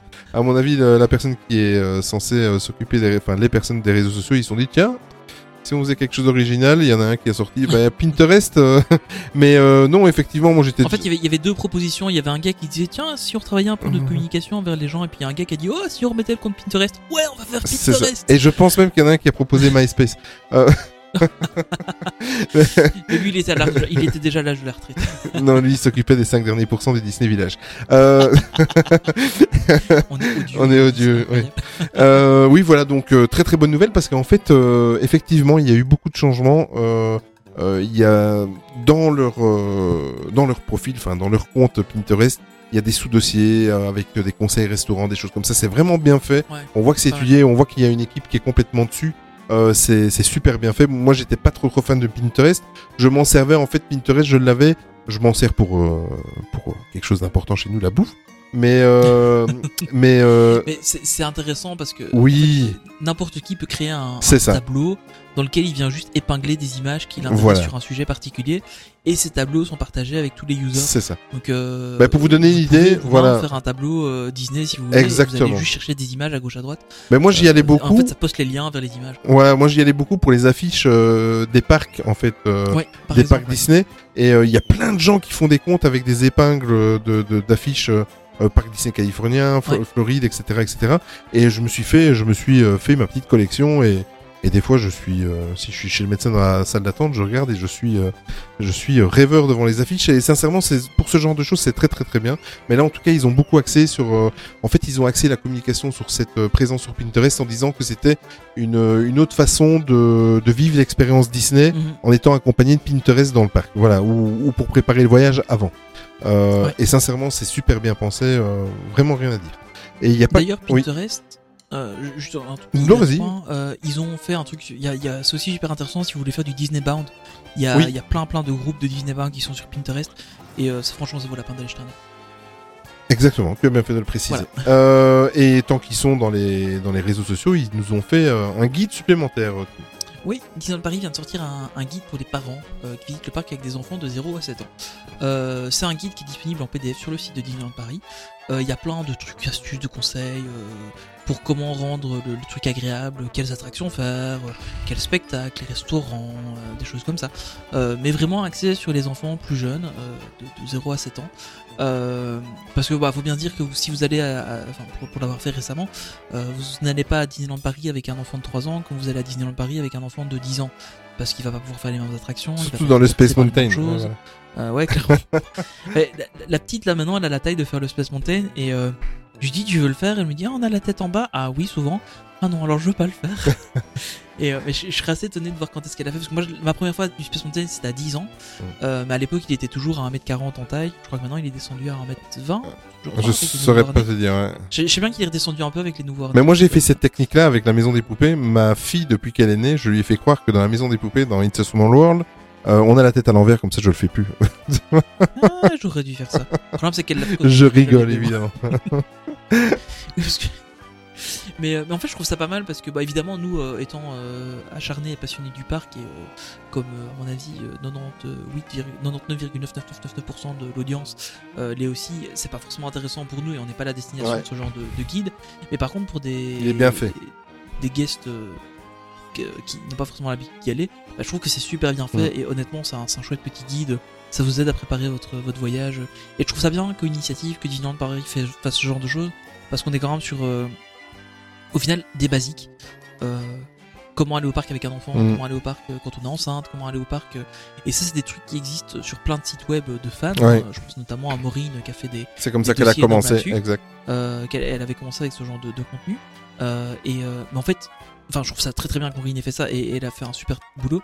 Mais c'est des trucs que, à la base, Disney aurait peut-être déjà dû penser à faire. Mm. Mais euh, Donc, je trouve ça bien qu'ils se lancent un peu là-dedans. ouais, surtout qu'il y a quelques mois, ils avaient fait quatre guides. euh, ils avaient abordé le parc sous forme de continent, donc. euh, Ouais, ça aussi, ouais. et, d'ailleurs, je te réserve une petite surprise la prochaine fois qu'on se rencontrera, Tony, parce que j'ai une très très belle copieuse au boulot et qui fait des petits livrets et je t'en ai imprimé. Voilà, comme ça. Oh. Voilà. Donc et dont le dernier, le guide des parents, je l'ai fait aussi. C'est c'est magnifique. intéressant ça. Voilà.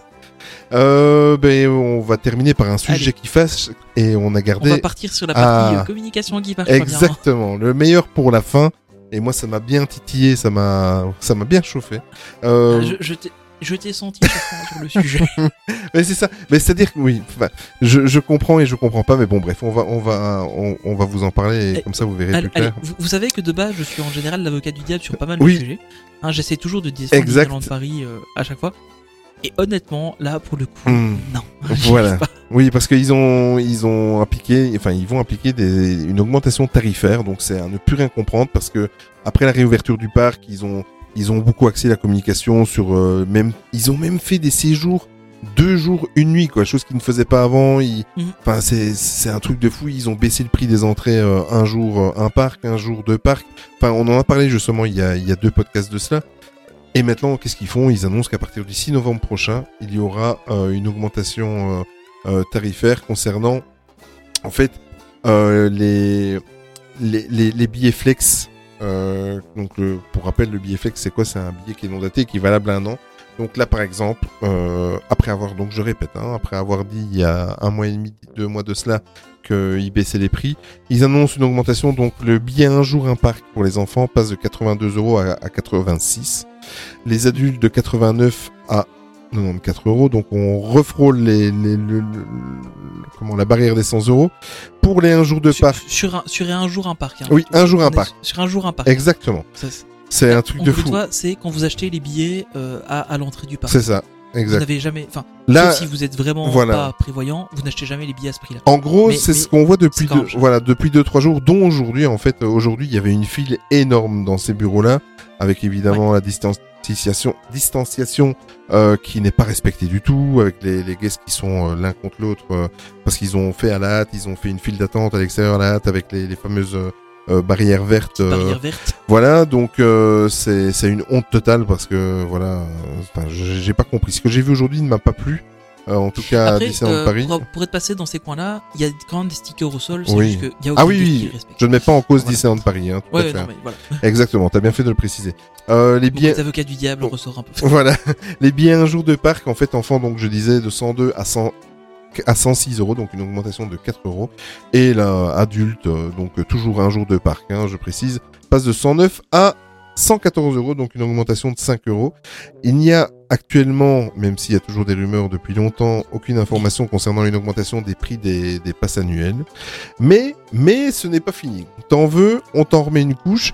Euh, donc du si... en, en fait, ils ont décidé, voilà, à mon avis, il y en a un qui, qui s'est dit, tiens, euh, si on faisait quelque chose sur les, bi- les billets privilèges, eh bien maintenant, ils vont, les billets privilèges auront deux prix. Donc en fait, euh, ils auront deux saisons. Euh, ils auront deux saisons. Donc par exemple, du 6 novembre prochain au 31 mars 2021, donc Disneyland Paris va appliquer une tarification donc échelonnée pour les billets privilèges. Et c'est pas une petite augmentation. Donc les Infinity, Il n'y a, pas- y a pas que de l'augmentation. oui, c'est ça. Hein Euh, Il oui. faut voir un peu le, le petit peu de positif qui. Ouais. Euh, les Infinity en basse saison. Donc la basse saison, c'est ce que c'est ce qu'on est maintenant. hein. Donc euh, Euh, glo- globalement, basse saison, c'est la semaine euh, quand il n'y a pas de vacances Ouais. scolaires. Euh, dès qu'on est en week-end ou dès qu'on est Ouais. en vacances scolaires, on est en haute saison. À la grosse touche, c'est ça. voilà. Eh bien les basses saisons seront à 37 euros et les hautes saisons à 52 euros. Pour information, actuellement le prix du, privilège quand vous avez un Infinity euh, est de 39 euros. Pour les Magic Plus, la basse saison, le, le billet privilège est à 42 euros et la haute saison à 57. C'est actuellement à 45 euros. Je rappelle, j'aurais peut-être dû commencer par ça. Pour ceux qui ne savent pas ce que c'est que les billets privilèges, eh bien les billets privilèges, c'est quand vous êtes euh, possesseur d'un passeport Infinity ou Magic Plus. Euh, pour l'Infinity, par exemple, euh, je peux emmener avec moi 20 personnes sur euh, la période de mon passeport annuel, avec moi à des prix privilégiés. Donc, d'où Pas le plus de 5 billets par pas semaine. plus de 5 billets par semaine. Donc voilà, donc je répète, basse saison avec un Infinity 37 euros et haute saison 52 et Magic Plus 42 et 57 en haute saison. Voilà, une augmentation de... On, a une petite diminution de 2 euros Ouais. sur la basse saison. Hmm, Euh, au final, il n'y a pas grand monde qui va aller en basse saison. hein, que- Ouais. Voilà.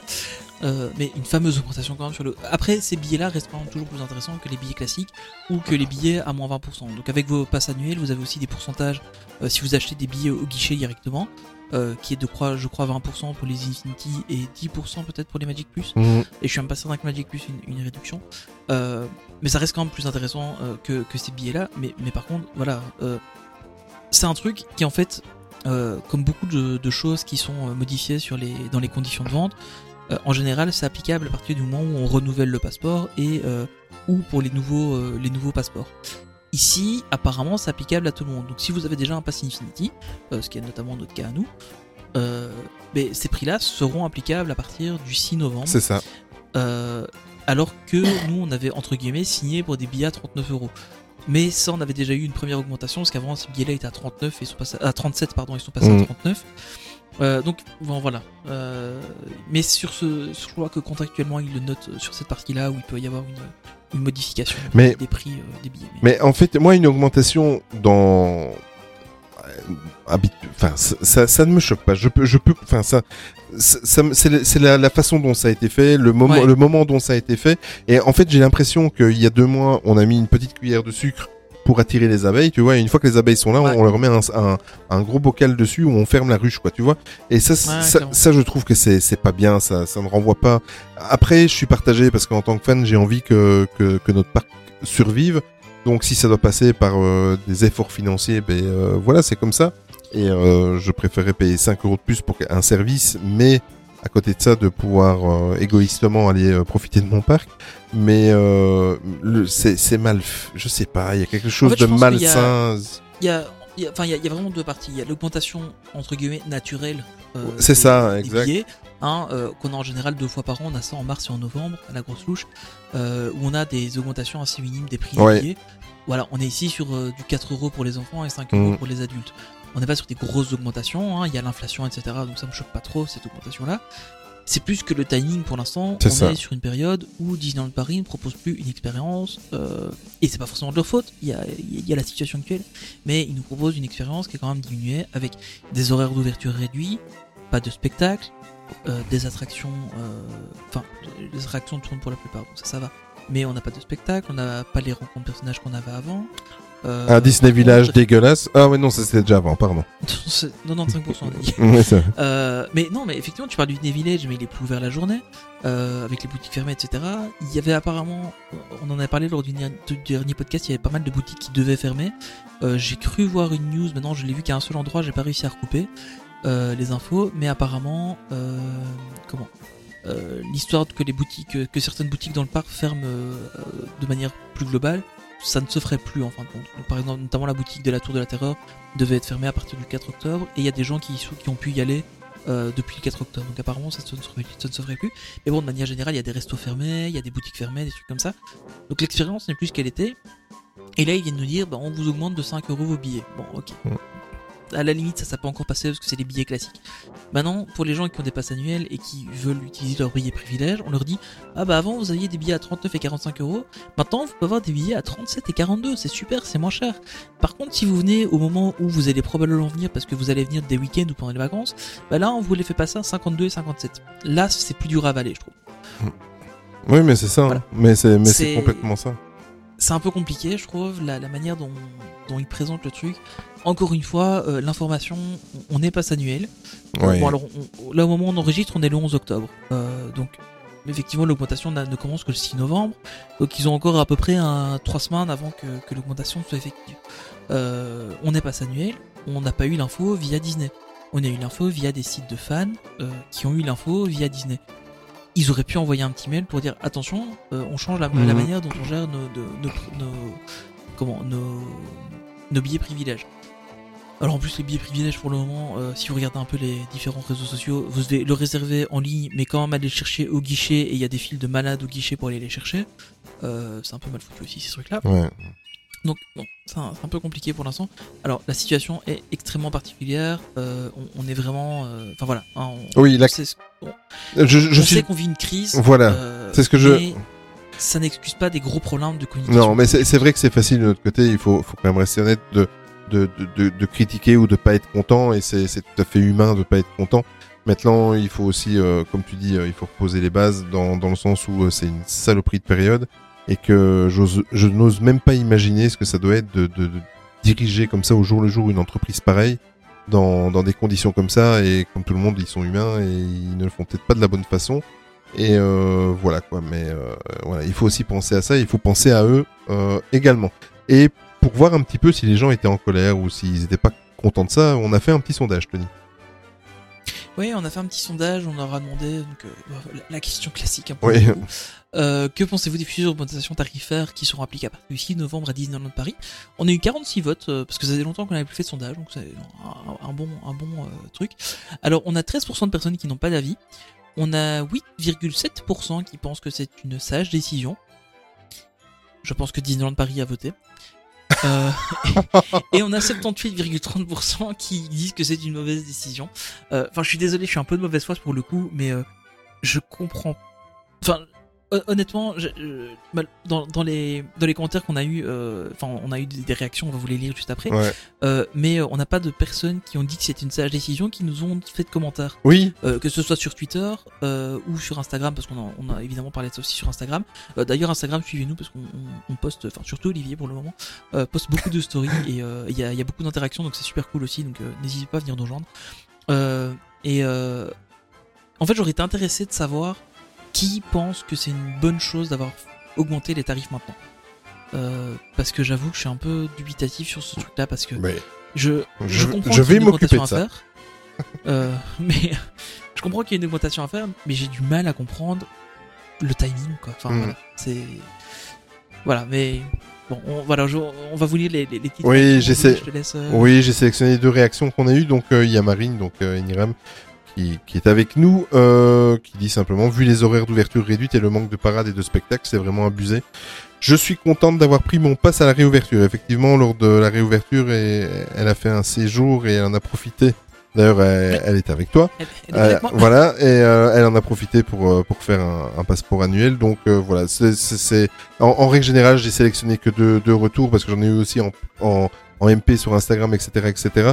Et euh, c'est ça quoi, c'est le fait que c'est amputé de l'expérience et que on augmente maintenant.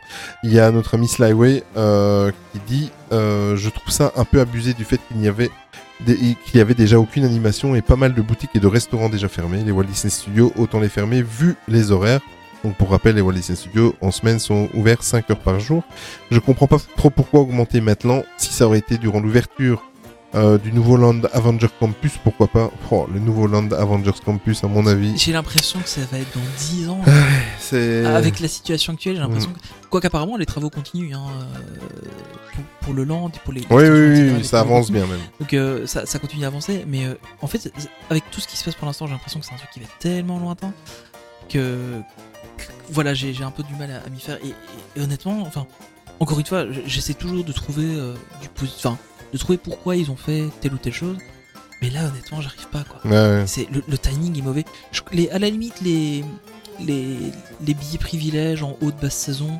euh, effectivement, quand on regarde, et là justement sur le, sur le Discord, il y a, y a Romain euh, qui, qui nous vient de nous mettre un message sur le Discord en disant que ce matin il a mis 50 minutes pour pouvoir acheter son billet privilège. Donc autant dire qu'ils sont arrivés à 8h15. Euh, donc autant vraiment Combien, tu que- dis Oui, il est arrivé à 8h15 Ouais. et ils ont mis 50 minutes pour acheter un billet privilège. Oh, Donc, vache. de en plus, elle a complètement sauté. Euh, et, euh, et, en fait, euh, je- à la limite, je peux comprendre ce- cette augmentation des, des billets privilèges pour essayer de réduire un petit peu le nombre de personnes qui veulent en acheter, pour essayer que bah, les gens qui veulent acheter des billets privilèges viennent en semaine et plus, pas trop le week-end, pour éviter qu'il y ait des embouteillages le week-end au guichet. Je, à la limite, je peux comprendre. J'aurais plutôt mis en place un système où tu peux imprimer ton billet chez toi, comme voilà, ça Mhm. peut se faire partout. Enfin, ça se fait pour les autres types de billets, même ton pass annuel, tu peux l'imprimer chez toi en temporaire, donc euh, ça, ça me.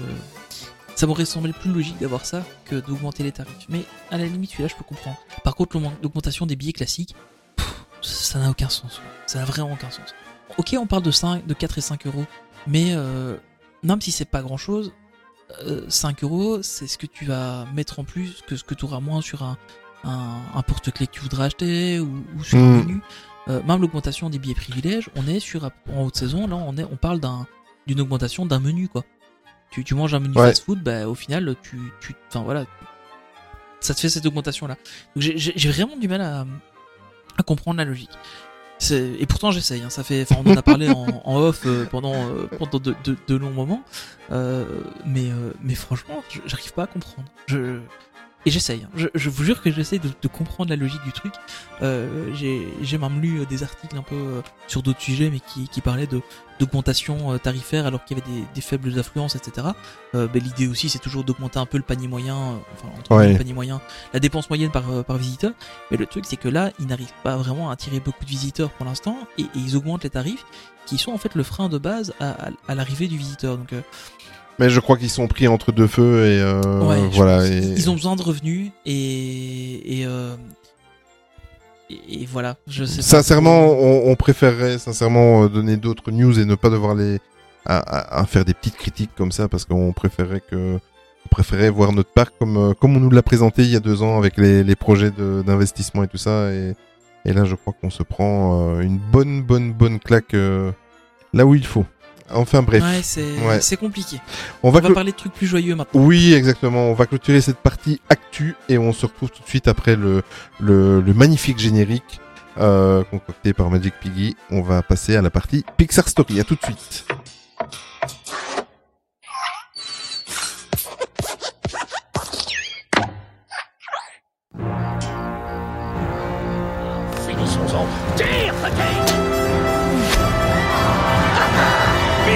Fils Bravo Bonjour, madame, monsieur. Alors, c'est toi, Bonnie Je m'appelle Andy. Je suis Mérida. Ah ouais, alors c'est comme ça que tu te prends moustache. Ok, servant. Eh ben tu l'auras voulu, on va te taper nerf dans les chaînes. Je m'appelle Jacques Sûr. Bob Razowski.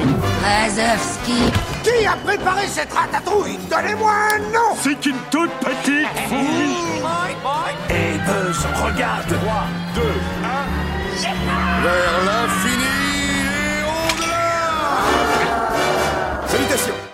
Et bien voilà, après une, euh, une actualité quand même assez chargée, mon ami Tony, ben on va un petit peu attaquer maintenant la deuxième partie du podcast euh, qui est en quelque sorte, enfin pas en quelque sorte, qui est réellement le troisième épisode de Pixar Story. Donc euh, C'est un peu notre série de l'été à nous, mais on l'a fait en automne.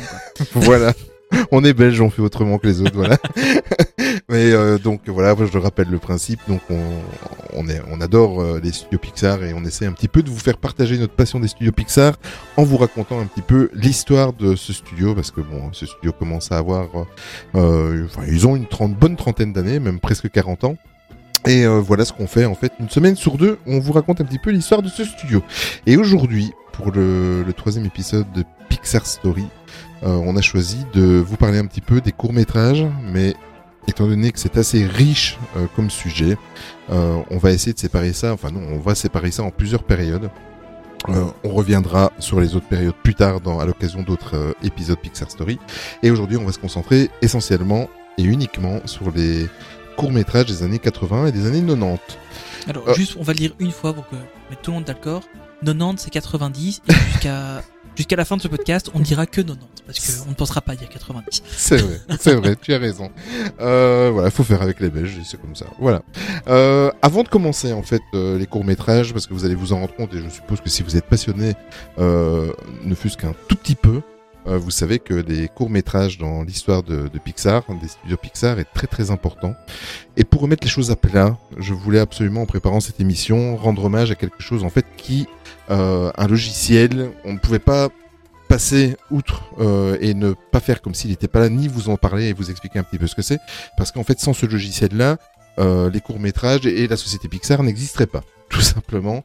Donc, ce fameux logiciel, vous l'avez certainement déjà entendu parler, c'est le fameux logiciel Renderman, euh, qui est en fait un logiciel fabriqué maison euh, chez Pixar.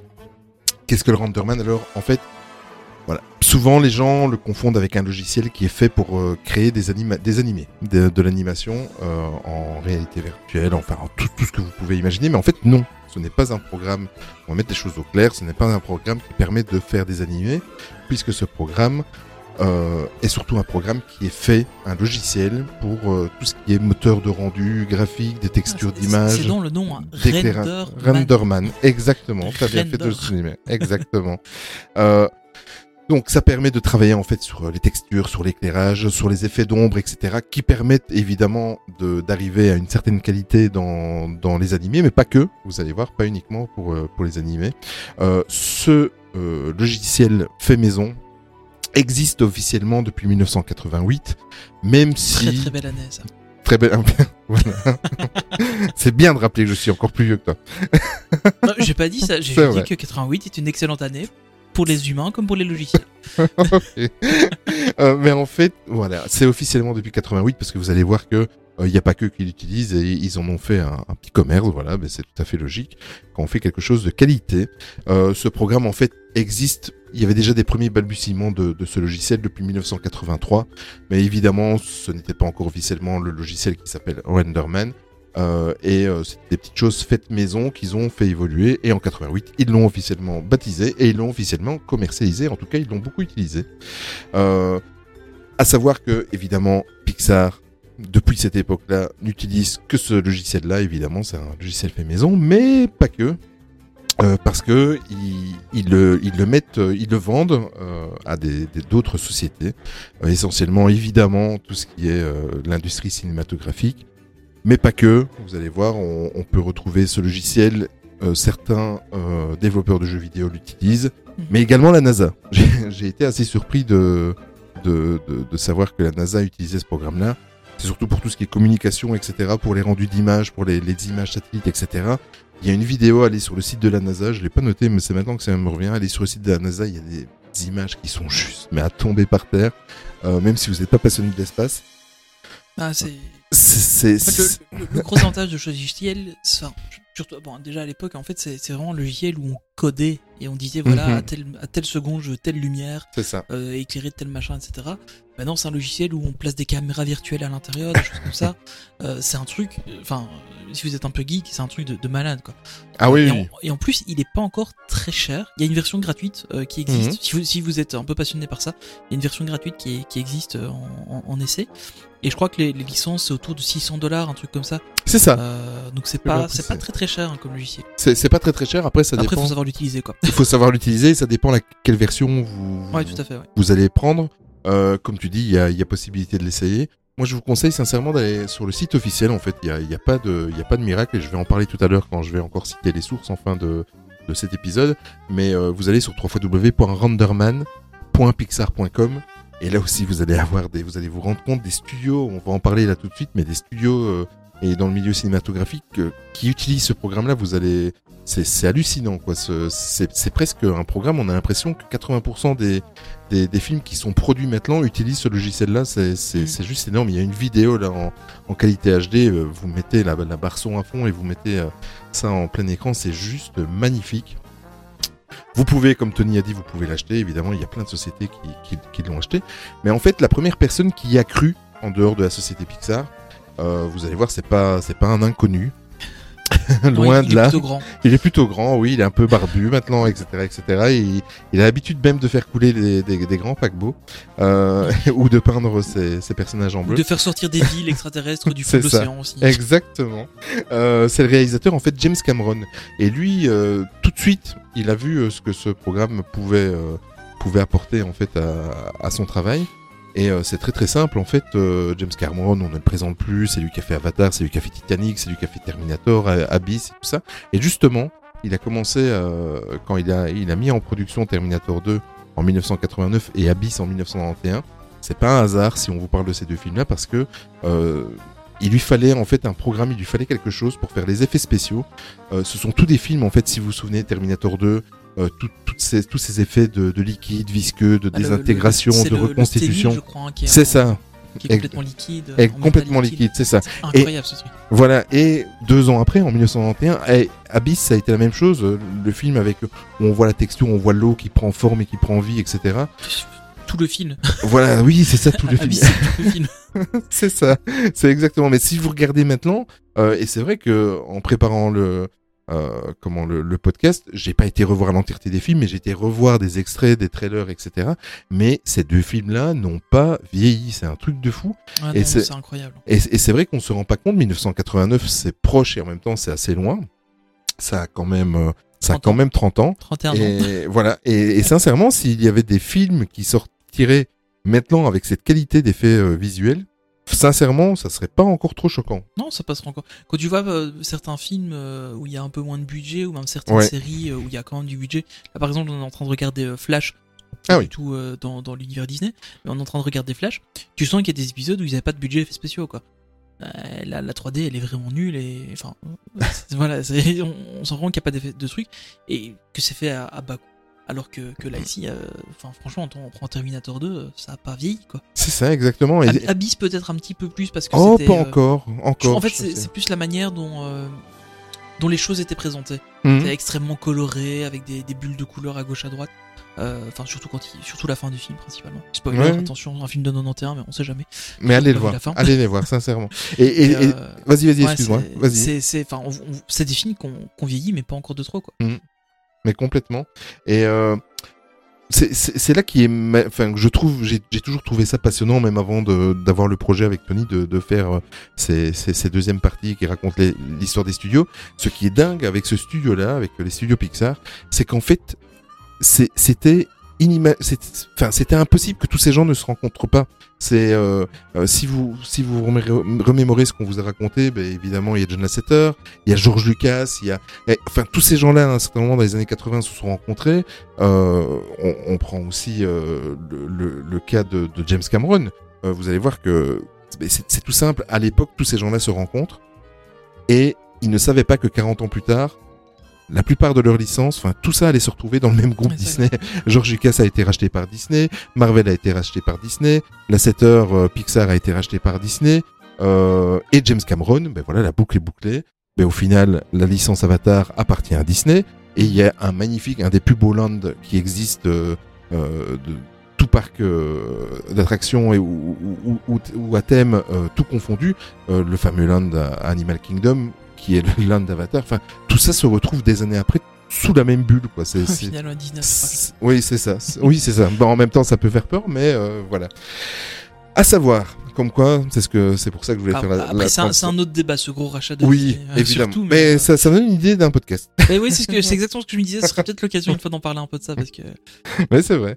Est-ce que Euh, Disney a trop le monopole On vous laisse seul juge? Exactement.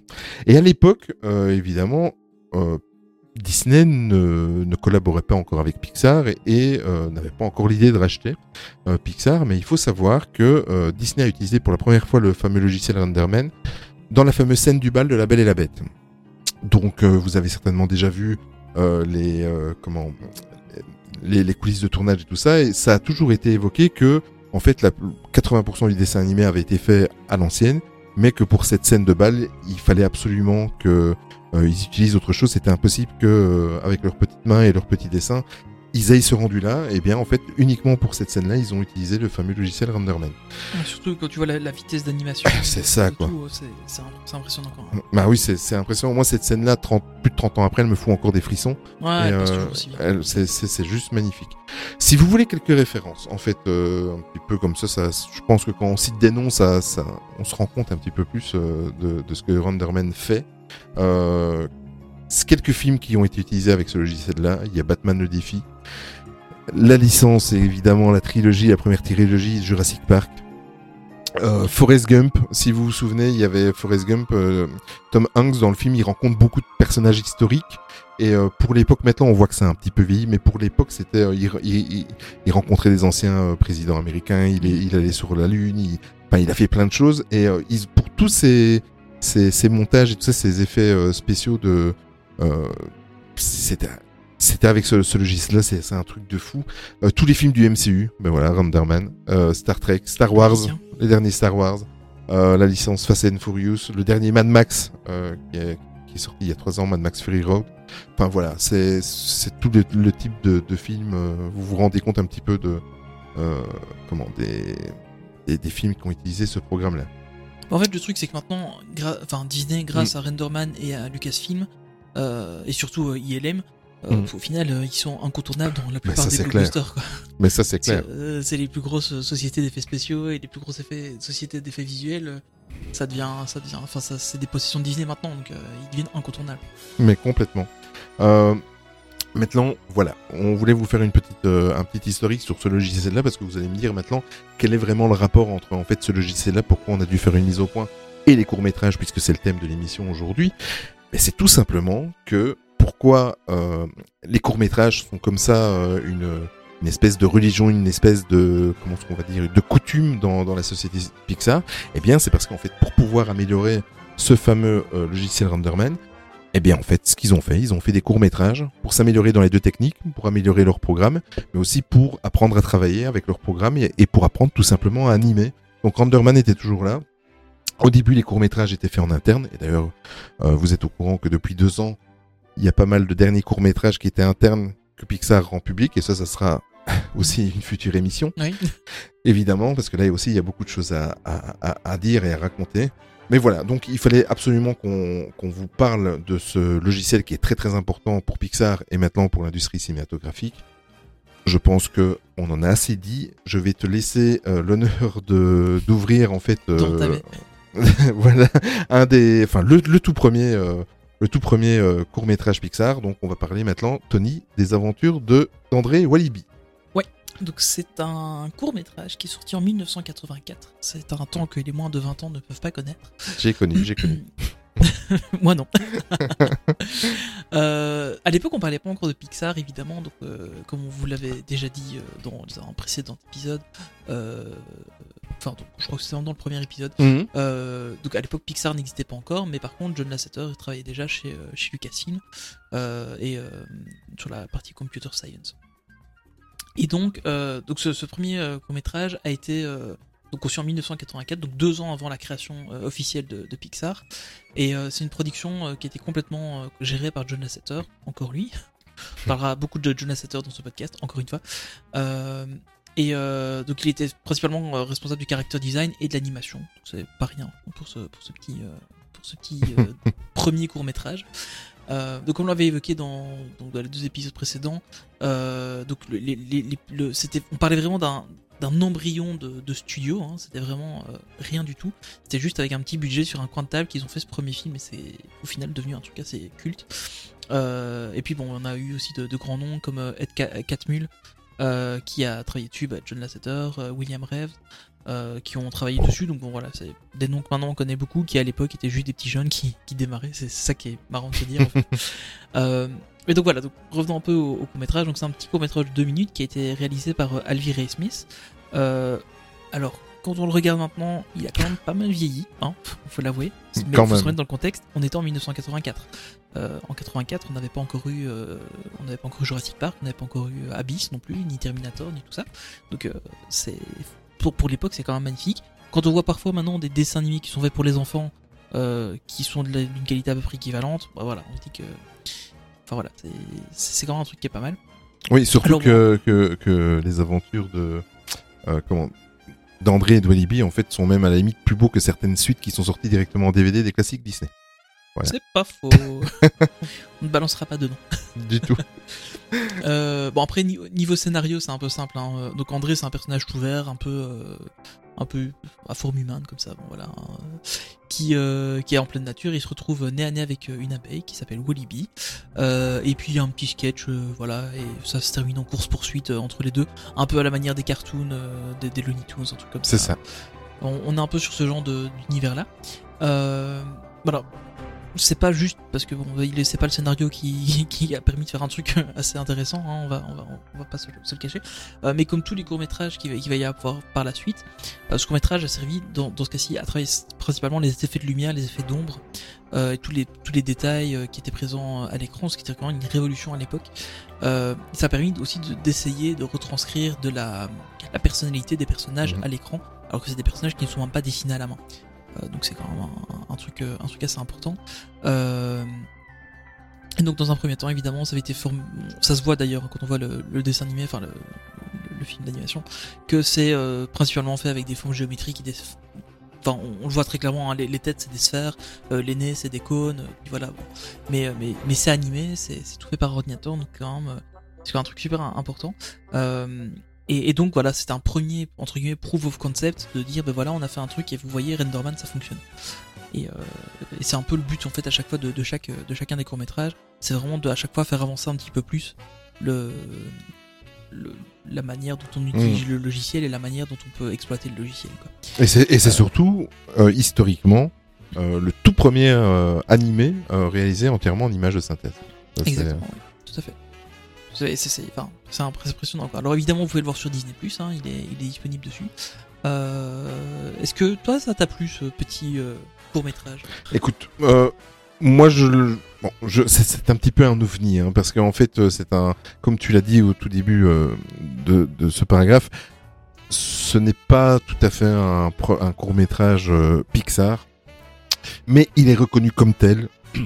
Puisque, comment notre ami euh, Jonas Sutter était character design et, il s'occupait de l'animation, donc euh, et que comme c'est lui qui est devenu après euh, le grand dirigeant Pixar, ça a été reconnu comme comme étant un, Pixar pur jus, donc ça il y a aucun problème.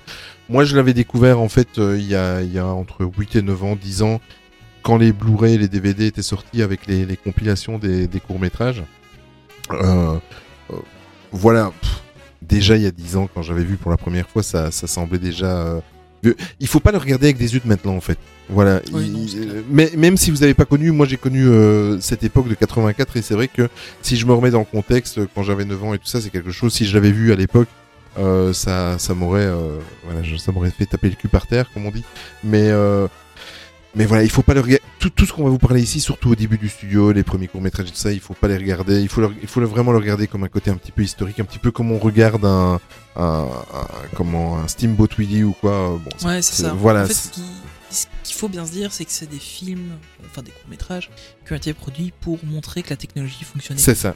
Donc, euh, niveau scénario, ben, pff, voilà, il y en a pas, hein, on, on va pas se le cacher. Hein. Celui-là, euh, après, on commence à avoir un mini scénario quand même, mais celui-là, bon, ben voilà, c'est une abeille qui chasse un bonhomme. C'est ça. On va pas chercher très loin. Euh, on, on est, on est sur ça. Le, le, le character design n'est pas non plus euh, hyper poussé. hein, On est, on est vraiment sur des trucs hyper basiques. Mais c'est pour montrer que ça fonctionne. Et, Mhm. c'est souvent comme ça dans, dans, dans les, quand- dans les- dans l'industrie de manière générale. Il y a toujours un proof of concept à partir du moment où on va développer quelque chose de nouveau. C'est ça. ouais. Comme tu le disais, Steamboat Willie, c'était le premier film avec de la musique synchronisée, enfin le premier dessin animé, pardon, ça. avec de la musique synchronisée. Euh, bah, c'est pas le plus exceptionnel du monde, mais, mais il fonctionne et il a le mérite d'être là, il existe et, et on montre que, que, que ça fonctionne quoi. Mais c'est surtout euh, que ça a été la première pierre, en fait, un édifice énorme, ce qui est euh, l'entertainment de maintenant, quoi. C'est-à-dire, Ouais, euh, ça, ça a vraiment posé les bases. euh, il faut toujours que quelqu'un pose les bases de quelque chose, comme comme Walt Disney a posé les bases de, de l'animation, de la caméra multiplan, etc. Il faut vraiment le prendre comme ça, comme pour comme un quelque chose qui a fait évoluer, qui a montré, parce que si vous regardez le court métrage, vous allez vous rendre compte très très vite des cylindres et des, comme ce que tu disais tout à l'heure, les, les hein. cônes et tout ça. Par contre, ce qui est extraordinaire, c'est qu'on voit déjà pour l'époque les, les petits travails d'ombre et tout ça. Bon, maintenant, Mhm. c'est, c'est de la rigolade. Hein. On, ferait ça maintenant, on- ça serait grave. Mais, mais euh, ce qui est dingue, c'est que si vous le regardez un petit peu comme ça avec un recul, vous allez voir qu'en en fait, ils arrivent à donner vie à des formes géométriques et à donner presque de l'empathie. En fait, c'est un, Ouais. c'est, c'est un truc de fou. Tu, tu, tu vois un cylindre qui sourit, donc euh, euh, ça... Paradoxalement, ils ont mieux réussi, je trouve, celui-là que certains autres de plus tard. Oui, oui, complètement. Notamment un qui est un peu creepy, je trouve. Mm. on, en, on en parlera après, mais euh, il y en a oui. un qui, fait un peu plus peur et ils ont bien réussi ça. Et, et, enfin, moi, en tant que. À la base, j'ai une formation d'informatique, même si je fais plus trop d'informatique, mais, euh, mais pour moi, c'est un truc qui est, qui est hyper impressionnant à voir parce qu'il faut se dire qu'ils faisaient ça avec des ordinateurs qui maintenant sont moins puissants qu'un smartphone, Mm. euh, largement moins puissants que ce qu'on a dans la poche. Et, euh, et ils faisaient des films avec ça, quoi. De deux minutes, certes, mais Mm. ils faisaient des films avec ça. Maintenant, avec un smartphone, on tape un filtre avec un petit chien dessus, on est content. Ouais, c'est ça. euh, et, et- et- et le smartphone est 100 fois plus puissant que ce qu'ils avaient à l'époque. Et, je, je, je sais plus exactement le, le temps exact ou quoi, je vais peut-être dire une bêtise ou il faudrait que je regarde, j'ai pas, j'ai pas creusé plus, mais je me souviens d'avoir vu un, un documentaire sur John Lasseter, je sais plus, sur, sur une chaîne YouTube euh, américaine ou je sais plus, et euh, en fait tu le vois en train de, de, de travailler sur ce, ce court métrage là, euh, j'en avais parlé d'ailleurs dans le dernier Pixar, euh, où on le voit même dormir en dessous de son bureau et tout ça, et en fait, il explique dans ce court métrage là, je sais plus combien de temps, je crois que c'était pour deux secondes d'image, en fait, il dormait au bureau parce que pour que les ordinateurs traitent ces deux Ouais, secondes d'animation, il fallait que euh, trois, quatre ordinateurs reliés entre eux travaillent une nuit complète. Donc vous imaginez ouais, euh, des- c'est je crois que c'était pour, pour une minute, c'était 10 Mm. heures de, de rendu, un truc comme ça. Ouais. Et en fait, le, le- le pire, c'est que quand on,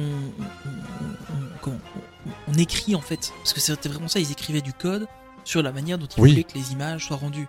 Donc euh, il y, avait tout le caractère design, etc. qui se faisait, mais c'est pas comme maintenant où euh, n'importe qui peut installer euh, Unity sur son PC et puis faire de l'animation avec. Là, à l'époque, il fallait coder ce qu'on voulait voir.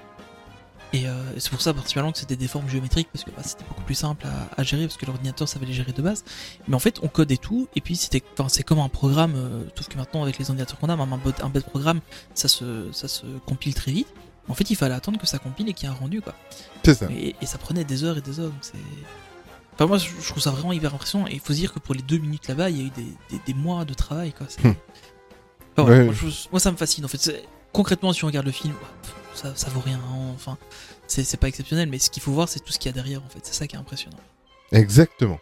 On va passer maintenant, on va, on va faire un petit bond de deux ans euh, supplémentaires, donc on va aller en 1986, avec ce qui est en fait le deuxième court métrage, mais vraiment le premier court métrage officiel des, euh, des studios Pixar. Donc euh, c'est le plus connu, et euh, vous allez voir pourquoi, parce que c'est tout simplement Luxo Junior, donc qui est sorti en 86.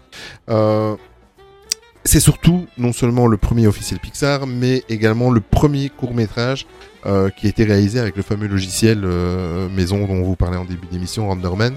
Euh, et en plus de ça, ce qu'il a, ce qu'il a de plus, et euh, vous le savez, c'est que c'est certainement le plus, le court métrage le plus important, étant donné que depuis ce court métrage là, euh, eh bien voilà, Pixar, les studios Pixar ont euh, des icônes ou, euh, si vous préférez, une mascotte, des mascottes emblématiques vraiment des studios, en la personne de Luxo Junior et de la fameuse Pixar Ball. Donc voilà, donc Luxo Junior, c'est la fameuse lampe du bureau. Hein, donc pour ceux qui n'ont pas tout compris. On notera aussi, avant de parler du court métrage en lui-même, que euh, au tout début de ce court métrage-là, parce que j'ai vu aussi, je me suis rendu compte qu'il y avait une évolution du studio du, du logo du studio Pixar. Donc je vais vous en parler, on va vous en parler, Tony et moi, euh, Oui. en, tout, en tout début de chaque. euh, Je je vais être de- très honnête, j'avais pas spécialement fait attention euh, Mhm. à ça. Et puis quand j'ai vu que tu avais noté ça, je dis ah tiens, du coup j'ai re-regardé encore une fois tous les courts métrages. Ouais. Et euh, j'ai fait plus attention et j'ai ah oui tiens en fait c'est c'est marrant en fait. Mais, mais en fait, il faut pas se laisser piéger. Euh, voilà, petit aparté, c'est que évidemment, j'ai utilisé l'outil qui est magnifique pour préparer les podcasts, surtout ce genre d'émission qui est Disney+. Euh, mais attention que sur et, et Disney+, internet de manière générale. hein. et Internet de manière générale, c'est ça. Mais ce que je veux dire par là, c'est qu'attention que certains courts métrages sur Disney+ ont été revus avec les normes d'image Oui. et tout ça euh, ont été réadaptés. Euh, mais euh, ce qu'on ne sait pas, c'est que sur Disney+, euh, le, le pré-générique du logo Pixar a été ajouté sur certains courts-métrages qui n'avaient pas ce pré-générique-là, Ouais, ou ouais, qui avaient autre chose. Donc euh, euh, voilà, j'ai dû aller voir les, les originaux sur, euh, sur des chaînes YouTube, sur des En sites général, il y a moyen de retrouver sur YouTube assez facilement. Oui, très très facilement. Euh, alors bon, on connaît tous maintenant, donc ce que je parle du pré-générique, c'est la fameuse petite lampe qui sautille avec le petit grincement et qui arrive sur le i et qui entasse le i et qui regarde les Que spectateurs. vous euh, avez d'ailleurs entendu euh, des- juste avant cette rubrique. Exactement. Cette introduction musicale. Exactement. Euh, et c'est de ce pré-générique-là que je parle. Donc, à l'époque, euh, donc juste avant Lux Junior, avant que le, le court-métrage ne se lance, donc en fait, le logo Pixar à l'é- à l'époque était euh, composé tout simplement d'un carré gris. Voilà, c'était gris avec des effets d'ombre comme ça dessus. Et il y avait une incrustation sphérique à l'intérieur. Euh, je sais jamais si on dit oui concave, donc vers l'intérieur. Hein, c'est ça. Oui, vers Voilà. concave. Donc euh, c'était euh, une incrustation sphérique concave, donc vers l'intérieur, et c'était simplement représenté comme ça par euh, par euh, par un carré euh, grisâtre. Voilà. Et alors vous aviez les lettres Pixar en majuscule, et chaque euh, lettre Pixar était séparée euh, par une petite sphère de couleur. Vous aviez une bille rouge, une bille verte, enfin, voilà, qui représentait en fait euh, euh, l'ensemble des couleurs, etc., etc. Qui étaient les, couleurs, les mêmes couleurs que Google. Que c'est une coïncidence. Ah, j'ai pas tilté, tu vois. Mais c'est vrai que tu as raison. Bah oui, mais C'est- des couleurs. Enfin, de base, quoi. Donc, euh, Oui, non, non, à c'est vrai que tu as raison. C'est- J'ai pas relevé, tiens. donc je disais, le Lux Junior a été réalisé en 86, donc par John Lasseter. euh, Habituez-vous, hein, on va, on va, on va l'entendre souvent. Euh, et le court métrage est d'une durée de 2 minutes et 18 secondes. Euh, petite autre, autre petite particularité de ce court métrage là. Euh, donc rappelez-vous, on est en 86, donc euh, toute cette euh, cette vague où nous maintenant euh, c'est normal en tant qu'adulte, euh, voilà, on, on ne se gêne pas pour aimer des des univers un peu plus euh, dits, soi-disant enfantins, mais à l'époque c'était quand même une révolution.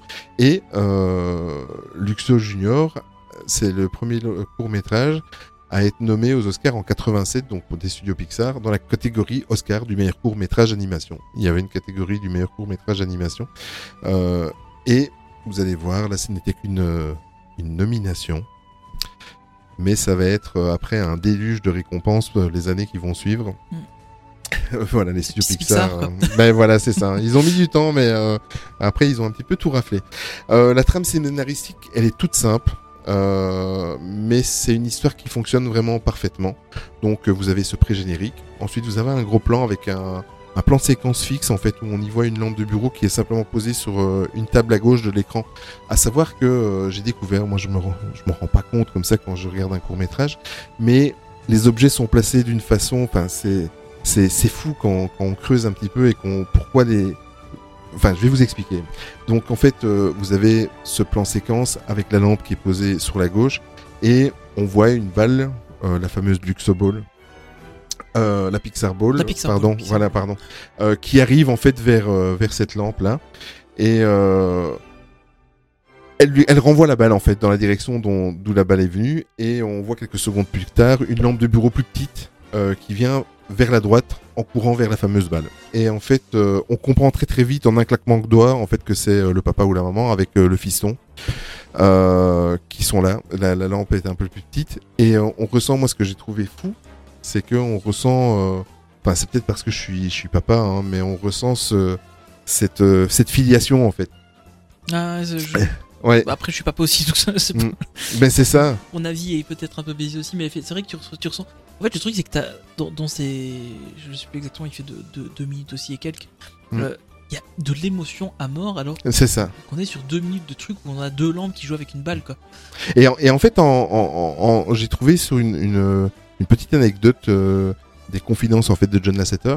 Et en fait, si tu regardes l'image, euh, il y a la grande lampe, il y a la lampe de bureau adulte, on va dire, qui se trouve à Mhm. gauche, le l'enfant lampe de bureau qui se trouve à droite, et en fait, en plein milieu du de l'écran, tu as une prise. Et les deux prises sont reliées, donc une prise murale et les deux Oui. prises vont dans le voilà. Et en fait, John Lasseter voulait justement appuyer ce lien euh, euh, filial père-fils ou mère-fille, peu importe euh, le genre, mais par le fait en fait que au centre ils étaient reliés par la même prise. Voilà, c'est des fois tu vois c'est des choses comme ça qui tu, tu, tu, tu n'y penses pas, mais euh, chaque chose est vraiment faite. Enfin, ça c'est du Pixar. Hein. Chaque chose est à sa Ah, place y pour y une bonne raison. Il n'y a, y a- pas de détails laissés, euh, laissés comme ça. Après, on peut se dire aussi que c'est l'enfant. Enfin, quand t'as un parent qui est fatigué, que c'est l'enfant qui pompe l'énergie du parent aussi. Ça peut être ça, bon. Pourquoi pas Pourquoi On va euh, envoyer, on va envoyer ton analyse à Pixar. Ça, ça dépend euh, de, de- à quel, depuis quand on a des enfants, en fait. ouais, c'est ça. Et alors en fait, bon, on va continuer un petit peu dans la, dans, dans la trame scénaristique. Donc euh, il y a ces, voilà, cet enfant qui joue avec euh, la balle. Et à un certain moment, la petite lampe de bureau monte sur la, la, la- la- la balle, la Pixar Ball. Et ben, évidemment, à force de jouer, etc., ben, euh, il arrive ce qu'il arrive, comme on dit toujours à, nos enfants. Euh, voilà, il y a une crevaison de... Il y a une fuite, et la balle est complètement à plat. Mais euh, complètement. hein. Et on voit le, bébé lampe, en fait, qui est très très triste, et, la, la lampe adulte, voilà, qui, se dit, tiens, ben, c'est comme ça, voilà, il fallait pas faire ça. Et on voit vraiment... on voit vraiment le regard dépité de, Ouais. de, de- du bébé, euh, pas du bébé Yoda, du bébé lampe, Bébé lampe. du bébé lampe. Et euh, voilà, et le bébé lampe s'en va. Et ensuite, euh, ce qu'on voit, voilà, il y a un moment de, il y a 2-3 secondes où euh, la lampe de, de bureau adulte se retrouve seule sur l'écran, et on voit une plus grosse balle qui arrive sur elle, et en fait, évidemment, le petit bébé lampe qui poursuit après la balle, elle retrouve une balle, et alors on, on ressent le- l'agacement dans la, la lampe c'est vraiment adulte. ça, en fait. C'est vraiment ça, et elle secoue la tête comme ça, elle la baisse, et euh, voilà. Donc, c'est et évidemment tout ça, et ça, ça va être une marque de fabrique euh, dans, dans l'histoire du studio Pixar. Il y a une petite musique jazzy juste derrière, juste ce qu'il faut. euh, c'est c'est juste euh, magnifique, c'est poétique. C'est euh, voilà, je suppose que voilà, si vous nous écoutez et que vous avez Disney Plus ou quoi, vous allez certainement, soit vous l'avez déjà vu ou vous allez sauter dessus. Je pense que c'est un des courts métrages qui a été le plus vu Ouais, euh, de l'histoire du Pixar, vu euh, vu l'importance historique de. Celui-là celui de avec les celui-là. oiseaux sur le fil aussi. Ah oui, oui, c'est vrai, c'est vrai. Celui-là, Celui-là, il, il a beaucoup tourné sur Mmh. internet, euh, même, même si les gens ne savent pas que c'était un Pixar, il a quand même beaucoup tourné aussi. Bon, on en parlera plus tard de celui-là. C'est vrai, complètement. Alors, ce court métrage-là, en fait, il a, il- parce que bon, chaque court métrage, comme on vous l'a dit, n'a pas été fait pour rien. Et à chaque fois, c'est pour faire des tests et ça sert un petit peu de laboratoire pour euh, Renderman et pour les studios Pixar. Et là, c'est surtout le but de ce, ce court métrage-là. Il a surtout été fait pour essayer de retranscrire le maximum d'émotions sur des objets de la vie de tous les jours. Donc euh, Pixar, c'est ce qu'ils appellent les fameux objets inertes. Vous allez voir que ce mot euh, va, va très très souvent ressortir dans. on va parler des sur le paragraphe suivant. C'est ça. Mais euh, voilà, c'était c'était le but, c'était prendre des objets inertes de la vie de tous les jours et réussir à leur mettre euh, des émotions et qui, donnent de l'émotion aux spectateurs qui regardent le, le, le, court métrage. À savoir qu'il est sorti en 86 aux États-Unis et seulement en 87 en France. Évidemment, comme tous ceux qu'on va vous parler, il est disponible sur euh, sur Disney+. Moi, c'est un des courts-métrages qui me, je vais pas dire que j'en ai la larme à l'œil, mais qui me file toujours des frissons quand tu sais, je sais pas toi, mais quand tu sais euh, la suite et euh, l'importance de ce court-métrage-là, ne fût-ce que par le, le fait que ça est- c'est devenu maintenant, ces personnages-là sont devenus des, Ouais, c'est l'emblème de, de la société. de la société. C'est, je sais pas ce que toi t'en as pensé. Si tu l'avais vu à l'époque ou tu l'as vu sur le tard, toi? Euh, je l'ai vu, mais il y a peut-être ouais, une dizaine d'années, je dirais. peut-être 10-15 ans. Je... En fait, quand je me suis intéressé un peu au court métrage Pixar, Mm. parce que j'avais acheté une fois un DVD, puis j'ai vu qu'il y en avait un, et puis je me suis rendu compte qu'en fait il y en avait tout plein. Et je les avais regardés C'est un peu à l'époque. Honnêtement, pour moi, de tous ceux de, entre guillemets de la première vague, donc notre- la plupart dont on va parler aujourd'hui, euh, pour moi c'est le meilleur parce que il y, a- il y a tout ce qui fait que c'est un Pixar. Il y a tout ce qui fait ce que sera Pixar plus tard, euh, mais sans forcément avoir les, les défauts de certains autres, euh, avec un, soit un scénario très faible, euh, soit Mhm. des. Il y en a un, bon voilà, y en a un avec une image très particulière. Euh, et, et en fait, moi je trouve qu'il. Enfin, pour moi, c'est vraiment le, le- le meilleur. Après, bon, il y, a- il y en a d'autres qui, sont très bien aussi, mais euh, dans, dans les premiers, pour moi, c'est vraiment le plus emblématique. Et au final, je pense que s'il y en a un à retenir, c'est celui-là, quoi. Et peut-être éventuellement les aventures d'André ou Libby, parce que c'était vraiment le premier. Mais, euh, mais je pense que Luxo Junior, a priori, dès qu'on parle de court-métrage Pixar à quelqu'un, c'est c'est celui qui vient en tête en premier, quoi. Ouais, mais surtout, on- c'est ça. En fait, tu as dans un court métrage, tu as toute l'ADN de, de Ouais. ce que va être Pixar après. C'est, euh, si on doit résumer, c'est c'est vraiment juste ça. Ouais, c'est ça qui est impressionnant. Ils ont fait ça bien. On va avancer d'une année, Tony? Ouais, un petit tour en 1987 avec Red, Red's Dream. Euh, bon, et- alors, honnêtement, il ressemble très très fort à Luxo Junior Mm. dans, dans- dans- dans sa construction et dans, dans, son animation. Euh, parce qu'en fait, voilà, c'est le, même principe. Il voulait encore travailler sur la, la, manière de donner vie et de l'empathie à des objets euh, de vie courante, donc des objets inertes, comme ils appellent ça. Donc, euh, dans ce cas-ci, on va suivre les aventures d'un petit vélo. Et donc, juste avant de résumer un peu le, le court métrage, voilà, je ne revenais plus sur le mode court métrage. C'est quand même dommage avec un podcast dédié au court métrage dessus. Euh, mais donc il a été réalisé par John Lasseter en 1987. Il fait 4 minutes 14 secondes, donc on est quand même sur à peu près le double de ce qui avait été fait avant. Mm. C'est quand même pas, c'est quand même pas rien. Il est sorti en 87 euh, aux États-Unis. Par contre, on a dû attendre une vingtaine d'années pour l'avoir chez nous, parce qu'il est sorti qu'en 2007 dans la compilation euh, DVD des courts métrages Pixar. Donc euh, ça va 20 ans pour l'avoir. Je pense que niveau chrono- chronologie des médias, on est bon là. Ouais, Il n'y avait pas YouTube à l'époque. hein. C'est clair. Euh... Maintenant, je suppose qu'il y avait peut-être moyen de l'avoir sous le manteau euh, avant ça, parce que voilà, il y avait Internet quand même. Pas en 87, mais après il y a eu. Alors, ce qui est encore intéressant, c'est au niveau du du logo d'ouverture. Euh, donc, il avait, il a déjà commencé à changer. Donc, c'est c'est ça qui est, qui est marrant, si vous allez voir, on, on- on en a parlé. Enfin, c'est on en parle dans chacun des, des épisodes parce qu'il change légèrement à chaque fois en fait. Donc ici on a toujours un carré gris avec l'incrustation de la sphère au centre. Euh, mais alors il disparaît et puis les lettres Pixar apparaissent euh, et euh, elles sont séparées donc des petites sphères de couleur. Enfin plus des petites sphères de couleur pardon mais avec des petits losanges gris. Donc on perd la couleur et le, enfin voilà ça, se transforme déjà un petit peu vers quelque chose de, de plus moderne. Je peux pas vraiment dire moderne. Épuré. chose Comme ça. Plus, plus épuré, oui, voilà. Épuré, épuré c'est bien. C'est mieux que moderne. Bah, quand on a Steve Jobs dans le giron de toute cette histoire-là, euh, il aimait bien les choses épurées. Et, oui, euh, c'est pas faux, ouais. Voilà, c'est sa signature, hein, ça. C'est vrai que il faut, faut- faut se souvenir de ça aussi. Euh, donc voilà, donc ça c'est pour la, la- le, le point euh, générique Pixar. Alors ensuite le, le scénario c'est un truc assez basique. hein. C'est un donc un- on met en scène un monocycle en fait qui est dans un coin d'un magasin de vélo euh, et qui est en liquidation à moins 50%. Euh, on voit sur l'étiquette un moment. C'est un détail qui ne sert à rien mais c'est important de le dire. C'est vrai, non, mais c'est vrai. Parce que on- en fait, on ne sait pas, c'est moins 50%, mais de quel prix? Et ça, ça c'est important. Je pense qu'il faut se poser la question. On pourrait peut-être en parler à John Lasseter. On l'invitera dans un prochain épisode, il nous posera la question. Mais il faut pas demander à Disneyland Paris parce qu'eux, ils mettent des pourcents, mais vers le haut. Oui. oh là là. Pardon, je pouvais pas. C'est une petite On- vengeance. C'était dans la partie news. On pouvait, on pouvait pas en parler maintenant. C'est vrai. Euh, du coup, je suis perdu, moi. Voilà. Donc, il est en liquidation, donc vraiment 50%. On a la caméra qui plonge euh, sur le, le monocycle. euh, et on, on- sent bien qu'on va voyager dans le passé, dans les souvenirs du monocycle. Et effectivement, c'est bien le cas. On voit un monocycle donc, qui est chevauché par un clown jongleur. Le clown jongleur, si vous avez peur des clowns, ne regardez pas cela. Oui, ou alors on sait d'où ça vient. Voilà, c'est- c'est- je pense que la peur des clowns peut venir de ça, parce que je crois que le film, ça, franchement, ça va. hein, euh. mais, mais la tête de ce clown, C'est- la pire. C'est presque un court métrage Halloween. hein, On est en plein dans la saison. hein. Ouais, franchement, c'est. c'est- c'est- Honnêtement, il m'a il m'a- il m'a fait peur ce truc. Euh, pourtant, je l'ai vu. Red Dream, je l'ai je l'ai découvert ici il y a pas longtemps quand on a, quand on a décidé de, faire les, de parler des courts-métrages, parce que je Ouais. n'avais jamais vu celui-là. Et, euh, et malgré tout, il m'a quand même fait un peu peur. Euh, donc voilà, on, on le voit. euh, et on voit aussi un des premiers clins d'œil euh, d'un film sur un autre du studio Pixar, parce qu'en fait, la, la piste de cirque où il se trouve a le même motif que la Pixar Ball qu'on retrouve, qu'on retrouvait dans Luxo Junior. Donc, premier petit clin d'œil déjà, donc Mm. troisième court métrage, c'est déjà plutôt cool. Donc voilà, on, on se rend bien compte que la technologie est pas encore très bonne pour la modélisation 3D des visages, hein, euh, parce que la tête du clown. Hon- honnêtement, allez le voir, juste une photo ou n'importe. Ne regardez pas ça avec vos enfants. Euh, moi, je n'ai pas regardé avec ma fille, je regardé tout seul.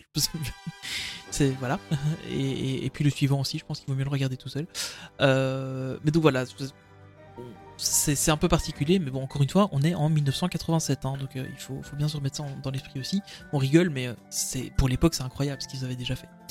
Euh, et ensuite, en fait, on se rend compte que le, enfin, le se rend compte qu'en fait, il est capable de faire la même chose que le clown, et donc il vole la vedette au clown, il commence à jongler tout seul, machin, etc. Et bah, priori, ça a pas trop plu au clown parce qu'on revoit le monocycle dans le magasin de vélo euh, où il revient à la dure réalité de sa vie. Euh, et alors, euh, on retrouve encore un peu ce- cette musique de jazz, dans- d'ambiance un peu. un peu blues ici, un peu plus, un peu plus blues quand même que, que Oui. sur Luxo Junior, on était plus dans, dans, le, dans le jazz joyeux. Et ici, on est plus sur du blues. Et donc voilà, on, se- on suppose que le, le tricycle, étant donné qu'il a volé la vedette au clown, a été mis au rebut et a été mis en vente. Et c'est triste pour le petit vélo. Enfin, monocycle, pardon. Mais il y a en fait, euh, il y a la tête du clown, mais il y a aussi un certain moment où on m'a perdu dans le. Pourtant, je l'ai regardé, je crois que c'est quatre ou cinq fois pour euh, préparer euh, le podcast. Un certain moment, le clown, en fait, le, le monocycle, enfin, je, je comprends un petit peu l'image. Donc, c'est-à-dire que le monocycle veut faire sa vie tout seul. Donc, on, on voit le clown en train de jongler, en train de rouler sur le monocycle. Et à un certain moment, on voit le monocycle s'arrêter. Mhm. Et, on, et on voit le, le, le clown continuer à pédaler dans le vide et à Ouais, tourner, à ça- tourner ça dans m'a le vide. J'ai pas trop compris. ça. J'ai pas trop compris le truc. Après, je pense que je pense hein, que c'est pour accentuer le fait que euh, pour euh, vraiment appuyer sur le fait que le monocycle se rend compte qu'il a pas besoin d'un clown pour exister quoi. À, à mon avis, ça a été fait pour ça, mais voilà, j'ai pas trop Oui, et puis que compris. le clown au final n'a pas besoin du monocycle non plus, puisqu'il arrive à voler en fait. euh, Exactement. Ouais, c'est assez spécial. C'est parti. euh, Honnêtement, celui-là euh, et, et le suivant. Hein, Oui. Moi, le suivant, en fait, limite, plus. Je dis encore que celui-ci. Mais euh, voilà, c'est. Faut les regarder parce que si vous, si vous êtes vraiment fan de, de Pixar, regardez-les. Si vous n'avez pas encore eu l'occasion de les regarder, il faut les. Il faut les regarder parce que c'est. Voilà, ça, ça fait partie de l'histoire de, de la société, ça fait partie de. Sans ça, on n'aurait pas les films qu'on a maintenant. C'est ça. faut quand même bien se dire ça. euh, et ça vaut la peine, c'est comme euh, quand on parle du premier trône. euh, ouais, il a vieilli et tout ça, mais il faut se dire que sans ça, on n'aurait pas les films qu'on a maintenant. Donc, euh, c'est des choses qu'il faut regarder plus pour le côté historique euh, que, que vraiment. euh, c'est comme Steamboat Willie, hein, Mm. il n'est pas exceptionnel non plus, mais sans ça, on aurait, encore une fois, on n'aurait pas ce qu'on a maintenant. Donc, euh, si vous êtes un peu passionné de ça, c'est des trucs à voir, vraiment. Maintenant, si vous si vous n'êtes pas trop à vouloir regarder historique, et si vous voulez en passer quelques-uns, celui-là, à mon avis, fait partie de ceux que vous pouvez passer. Oui, moi c'est ce, je pense que euh, bon, j'ai tout regardé, hein, même si on, on ne traite pas d'autres décennies euh, maintenant, mais euh, je pense que euh, il fait partie des trois les que je déteste le plus. Je n'aime vraiment pas celui-là. Je- Il y, a- il y a quelque chose un petit peu de, pour moi, hein, de, de pas de malaisant, mais limite quoi. Ouais, je- ouais, c'était. En fait, c'est. Tu as l'impression que c'est un truc un peu, un peu creepy qui a été fait. C'est ça. Qui a été fait, je sais pas, euh, par un, un étudiant en, en cinéma euh, qui aurait voulu faire un truc un peu, un peu bizarre ou quoi. Ouais, non, bizarre. Ouais, c'est pas. Ouais. bof, voilà quoi. Donc euh, voilà. Alors évidemment, il se retrouve sur Disney hein, comme tous les autres. On va vous le répéter à chaque fois, mais on, on peut déjà vous le dire. Euh, et puis là, on va passer à un autre qui est aussi un peu particulier. Mhm. ben, en fait, il, il est, il est très très. J'ai l'impression que chaque court métrage qu'on a abordé, on, on commence par il est très important. Mais mais mais, Mais ce- celui-ci, celui-ci Ah oui. plus. Particulièrement parce qu'en fait c'est Teen Toy, donc on est en 1988. Pourquoi celui-ci il est très très important? Parce que c'est Teen Toy, c'est tout simplement le terreau de ce qui va être réalisé plus tard, euh, huit ans plus tard avec Toy Story. En fait, c'est ce court métrage là qui va donner à l'envie à John Lasseter d'en faire un long métrage et de faire ce qui va devenir huit ans plus tard euh, euh, Toy Story. Euh, on voit que les courts métrages commencent à être un petit peu plus longs. Parce que tout à l'heure on était sur du 2 minutes, du 3 minutes. Ici c'est quand même un court métrage qui dure 5 minutes et 3 secondes. Euh, donc, euh, comme je vous ai dit, ça a été réalisé en 88, toujours et encore par euh, John Lasseter. Euh, celui-là, il a mis un petit peu de temps à arriver en Europe parce qu'il est sorti en 88 aux États-Unis et euh, il a été disponible qu'en 1998 euh, dans il la a mis 10 ans, hein. c'est Ouais, il a mis précédent. 10 ans. C'est vrai, oui, c'est moins que le précédent, c'est vrai. Et, euh, idem aussi dans la compilation des, des courts-métrages Pixar à sa sortie en DVD. Et à savoir que ça y est, c'est le premier, euh, le premier Oscar, donc ça, ça devient la, la, je y arriver, la consécration pour euh, les studios Pixar, puisque c'est le premier Oscar qui ramasse, donc toujours dans, dans la catégorie évidemment du meilleur court-métrage d'animation, ça c'est en 1989, donc il remporte l'année qui suit. Et la- franchement, ils ont la pas gagné celui de la meilleure modélisation de bébé. Oui, ah oui, ça on va en parler parce que tout à l'heure t'as parlé du clown, mais alors là le bébé il est, là il est, euh, il a, il a pris du level. Ah oui, là mais énorme. Euh, alors petit point logo évidemment. Euh, il a encore subi un changement. Donc euh, maintenant c'est d'office, euh, il y a plus de carré et tout ça qui arrive euh, au tout début. C'est d'office les lettres Pixar qui apparaissent sur l'écran en majuscule, toujours espacées des petits losanges gris dont tu parlais il y a, il y a 10 minutes. Et euh, sauf que elles ne sont plus statiques les lettres puisque elles défilent de droite à gauche pour introduire et immédiatement en fait il y a un fondu qui se fait entre le logo Pixar et l'image suivante avec le logo du, du titre Teen Toy. Euh, le titre du court métrage, en, des couleurs bien flashy. hein. On sent qu'on arrive dans les années euh, 90.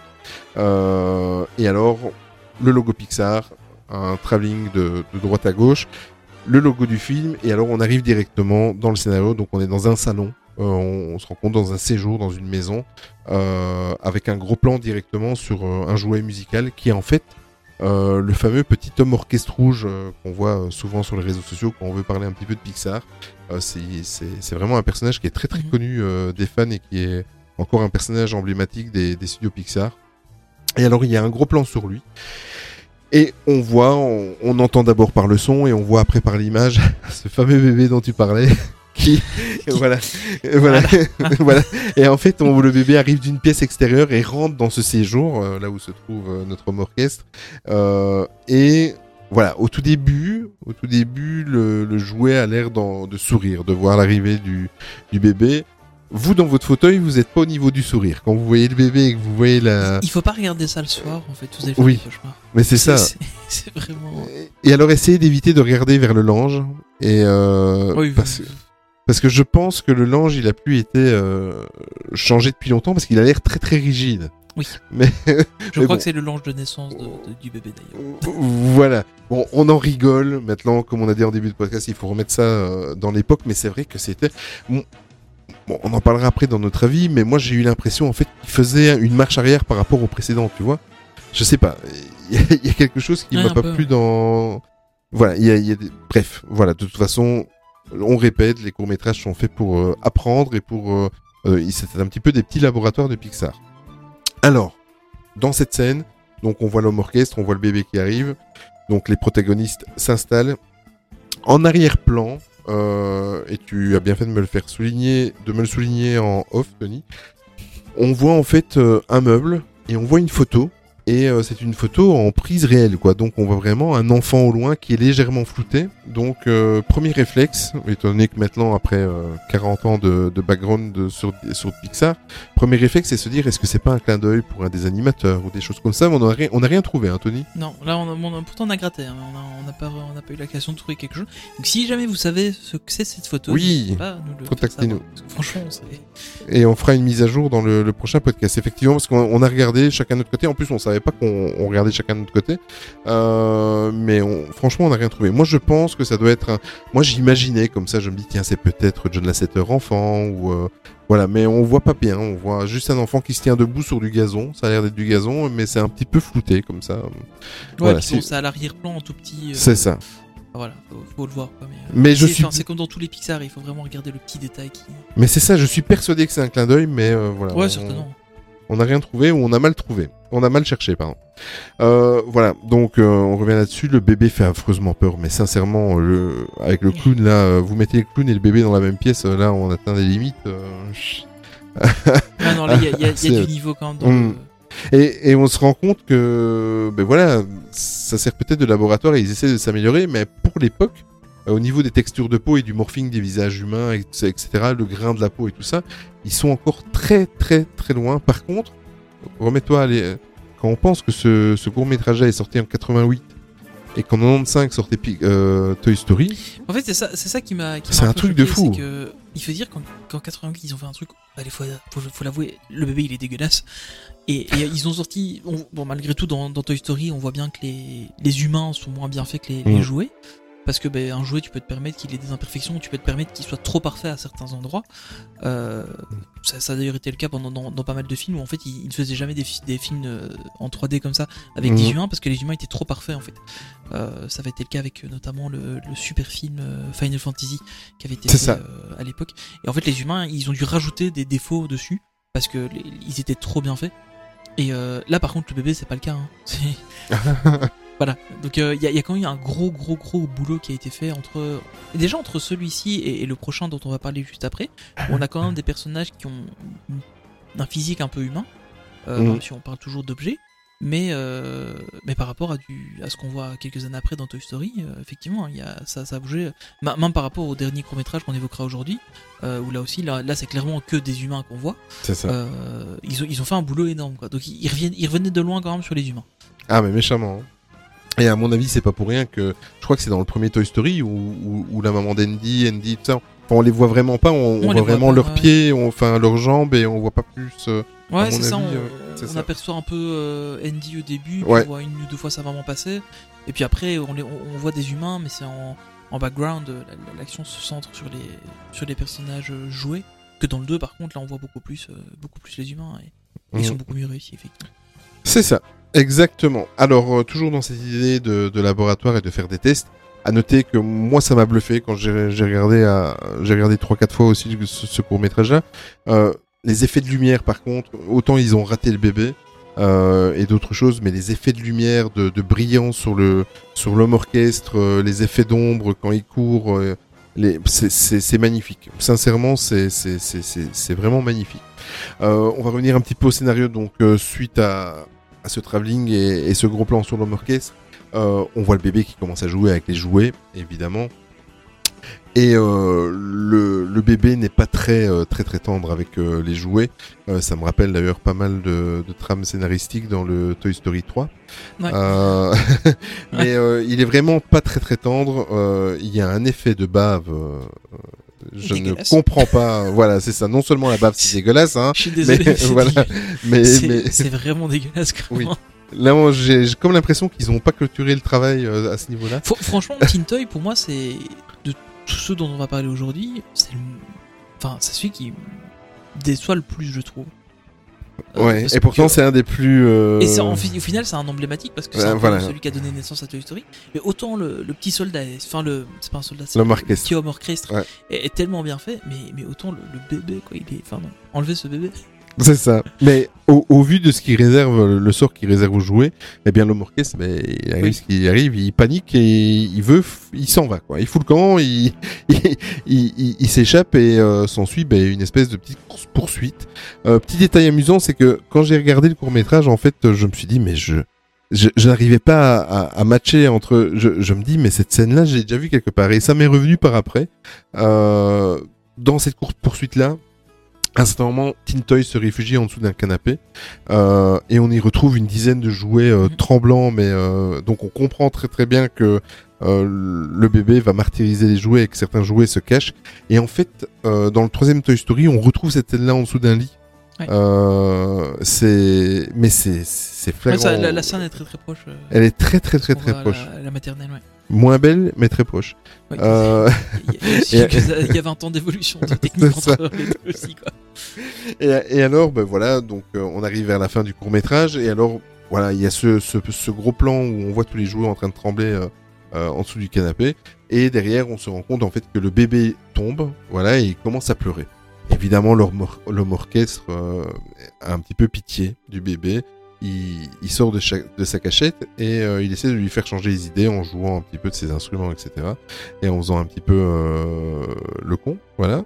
Et, euh, et le bébé s'en fout complètement, quoi. Donc ça le fait un petit peu sourire, mais le bébé zappe et au final le bébé, ben, il finit par jouer avec l'emballage en carton du jouet et un sac à papier qu'il finira par mettre sur sa tête. Euh, voilà, on l'a tous fait. Moi, je Mais le fais même encore. les parents pour surveiller ça C'est ça. Exactement. C'est ça la vraie question déjà. Qui, sont les parents pour avoir laissé vivre un enfant comme ça? Non, je suis, je suis méchant avec ce bébé. Bah, les parents, c'est les animateurs. Oui, bah oui, oui, oui, effectivement. Ils ont, ils ont fait n'importe quoi là. Mais rappelez-vous ce qu'on vous a dit sur la bave. hein. Allez le voir et euh, vous allez voir, euh, c'est Ouais, de toute beauté. Euh, voilà, donc ça, ça termine. Moi, je trouvais, je trouvais que le scénario tombait à plat. Euh, bon, après, au final, heureusement que le bébé, au vu de ce qu'il allait faire au, au jouet, autant mieux qu'il il s'amuse sur un emballage en carton et sur un sac en papier. Mais euh, je sais pas, je, je- Bah, j'ai un petit fois, goût trop sur- peu, on est- on je sais sur pas. Des...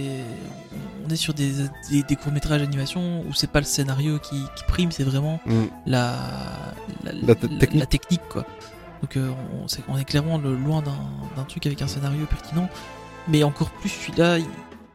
Enfin voilà, Ouais. le, le scénario est vraiment, vraiment inexistant. Disponible évidemment sur Disney+, voilà, on le répète comme tous les autres. Petit aparté, euh, sur Disney+, euh, ils font, euh, ils, sont champions, c'est génial, hein, c'est pas une critique. Hein. Ils mettent des thèmes au fil des, au fil du temps, au fil Ah, de- des âges.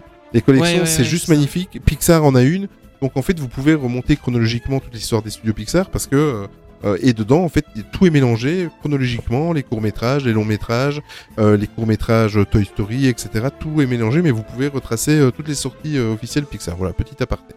Ouais. Euh, donc euh, là avec Tintoy on est en 88 et l'année suivante euh, Tony.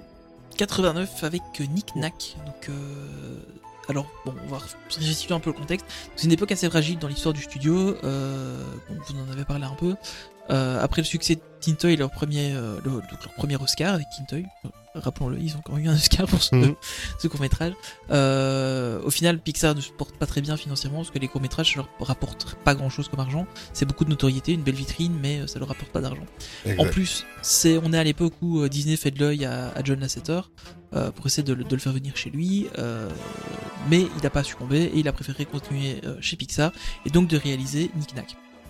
Qui est un court métrage en fait de 3 minutes et 20 34 secondes, donc on est un peu plus court que le précédent, mais toujours plus long que les premiers qui, ont été faits, qui est sorti en 1989 et en Europe il est sorti en 2003.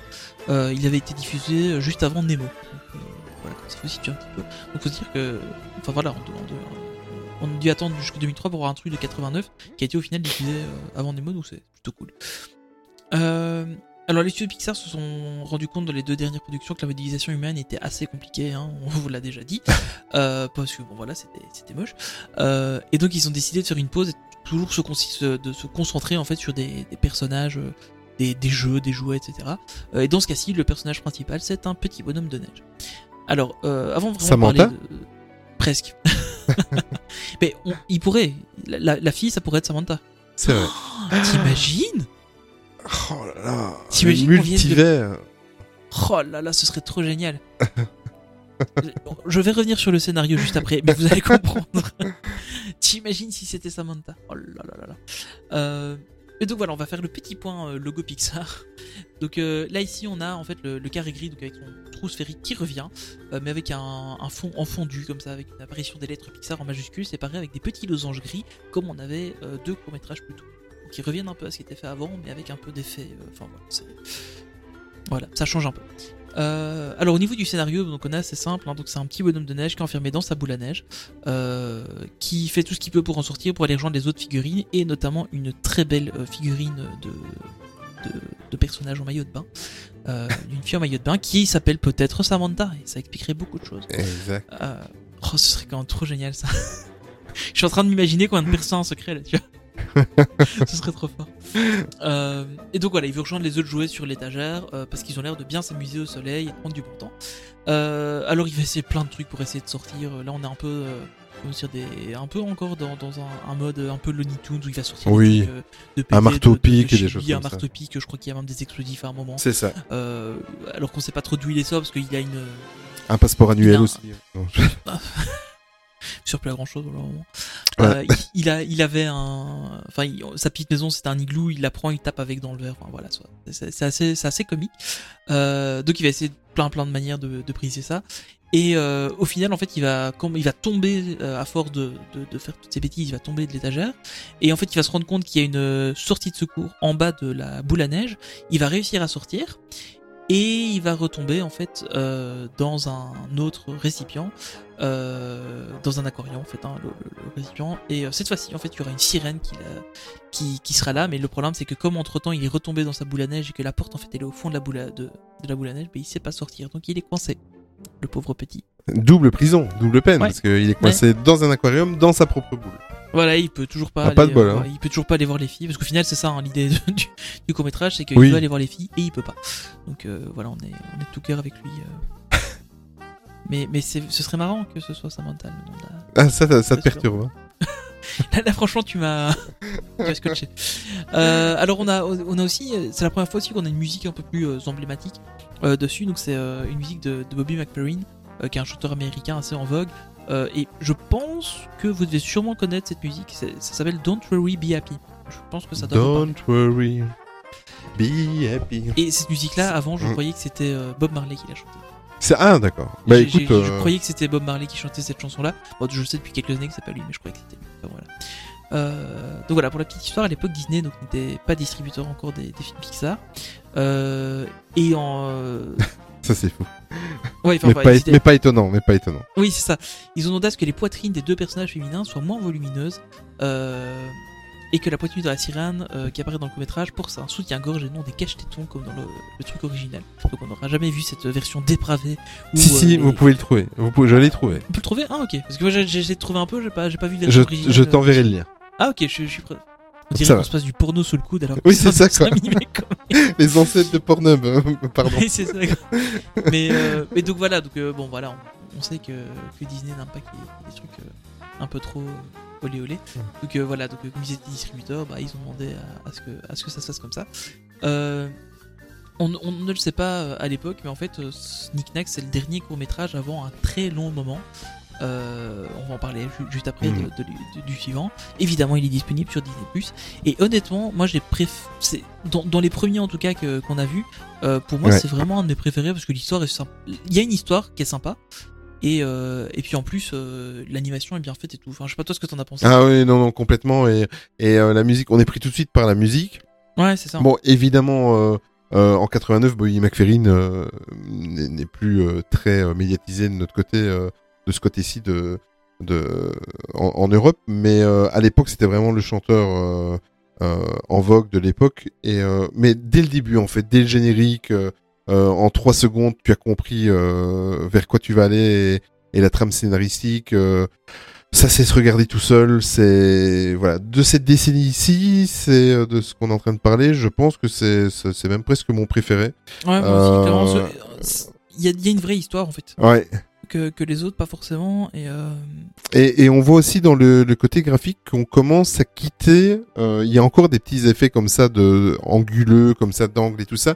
Mais par contre, on, on commence à quitter le le côté. euh, on travaille qu'avec des sphères, avec des rectangles, avec des carrés. Ouais, on a, on a des textures Voilà. lissées, on a des trucs euh, qui sont. C'est déjà un peu plus marqué. ouais, ouais, clairement. Ouais, ouais, On- c'est ça. On a une évolution technique qui est quand même fort marquée par rapport à ça. Bon, bah, faut, faut- faut- faut se dire qu'après ils vont travailler sur sur Toy Story, donc euh, Mais c'est ça. ils, ils sont, enfin, ils, ils se rendent compte à peu près à cette époque-là que, que leur technologie est quand même suffisante que pour euh, que pour attaquer du Toy Story, donc. euh, Mais écoute, très très très très belle euh, euh, comment euh, transition parce qu'en fait, comme tu l'as dit il y a il y a il y a trois minutes, on, on ne savait pas encore que ça allait être en- un des derniers courts métrages avant longtemps. Mais en fait, on va faire un bond de 8 ans. Euh, et ce n'est pas pour rien si on va directement en 1997 euh, avec euh, Jerry's Game, donc qui est le joueur d'échecs en français, c'est qui est sorti en 1997. Et en fait, cette pause de 7 à 8 années, c'est tout simplement parce que c'est la période où ils ont produit et réalisé Pixar. Toy Story, je vais y arriver. en fait, ils ont- Pixar existait déjà, Olivier. c'est pas ça, suivi. oui, oui, c'est vrai. je sais pas qui a raconté les deux premiers épisodes, mais. Mais. Rendez-moi l'Olivier avec lequel je travaillais avant, s'il vous plaît. C'est qui ce gars là? Mais voilà, donc euh, pendant. Ils se sont. euh, ils, ils se sont donné corps et âme pour, euh, pour le premier long métrage, donc Toy Story à l'époque, et, et ils sont restés 8 années sans sortir de, de court métrage. Mais une fois évidemment Toy Story sorti, et avec le gap qui- qu'ils avaient franchi euh, entre les premiers courts métrages, ben, c'est ça quoi. Et quand on voit. Bon, après maintenant, si on regarde Toy Story 1 et le 3, on voit aussi le gap. hein. Mais pour l'époque, sincèrement, Toy Story est- était euh, magnifique. Euh, ils sortent en 1997, donc euh, le joueur d'échecs. Et en 1998, euh, seulement en Europe, enfin seulement un an après, où en fait euh, le joueur d'échecs sera proposé juste avant la diffusion de Mille et une pattes. Donc qui est euh, le deuxième long métrage des studios Pixar. Le court métrage est d'une durée de 4 minutes et 50 secondes et il sera euh, réalisé pour la première fois par un autre réalisateur que John Lasseter, donc euh, qui est Yann Pinkava. Euh, Yann Pinkava que l'on retrouvera également comme euh, animateur sur Mille et une pattes, Toy Story 2, Monstres et compagnie. Mais euh, le poste le plus important qu'il a euh, qu'il a tenu dans la société Pixar, il a été le co-réalisateur aux côtés de Brad Bird pour Ratatouille. Tu vois, moi j'ai appris quelque chose. Je Ah, je, je, je ne pensais pas, j'ai été voir, bon apparemment, euh, j'ai pas voulu euh, spécialement appuyer euh, là-dessus, mais je pense que le divorce entre euh, Yann Pinkava et Pixar s'est mal passé, parce que j'ai même retrouvé des articles sur des sites américains où il était question au tout début que Yann Pinkava soit le seul réalisateur de, de Ratatouille. Ah. Et dans les dernières minutes, dans les dernières, dans les derniers mois en fait, juste avant de lancer le projet, c'est Brad Bird qui a été nommé réalisateur principal avec quelques co-réalisateurs dont euh, Yann Et Pinkava. puis Brad Bird, quoi. Il, C'est ça, quoi. donc euh, bah évidemment, c'est pas n'importe qui. Hein. évidemment. Euh, bah, c'est très très simple. Le joueur d'échecs remportera l'Oscar du meilleur court métrage animation en 1997. Et concernant le point logo, vous allez bientôt euh, en avoir fini avec ça parce que ça on y devrait est. faire un petit jingle juste pour le point logo. Le vois. point logo, c'est ça. C'est le point logo. Mais cette fois-ci, c'est la dernière fois qu'on va vous en parler parce que ça y est, euh, c'est la première fois qu'on retrouve en pré-générique la petite animation Pixar sur le fond bleu-gris comme ça, avec Luxo Junior qui sautille et qui finit par atterrir sur le i de Pixar et à l'enfoncer dans le sol. Euh, donc maintenant, c'est fini, voilà, parce que c'est toujours ce logo-là qui revient. Donc vous n'entendrez plus parler. On vous aura fait les, les six points logo et maintenant c'est Après, on fini. peut vous refaire le point logo sur la suite, mais du coup, ce sera toujours la même chose. Donc, on, va- C'est on ça. va garder cette petite capsule là et puis on, on fera un copier-coller sur les prochains montages. Exactement. Facile. Gagner du temps.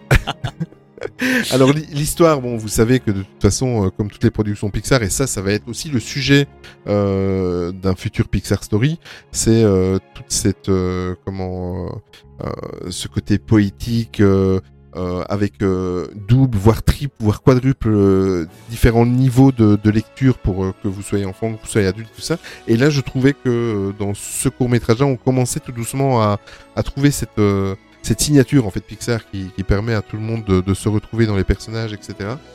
Euh, L'histoire est très très simple. Euh, elle se déroule en fait. On imagine que c'est en automne parce que ça se déroule dans un parc euh, américain où on voit les, les, les feuilles de couleur brunâtre qui tombent, etc. Et il y a un, un vieux monsieur, un vieillard qui est assis tout seul à une table d'échecs. Donc, euh, comme euh, souvent dans les, les parcs aux États-Unis, vous avez des tables d'échecs comme ça euh, en plein air et tout le monde peut y aller y jouer. Et il a une table comme ça. Et on voit qu'il installe ses pions. On voit que c'est un monsieur. euh, ce qui est assez bizarre, c'est que le parc, il y a personne. Il y a jamais.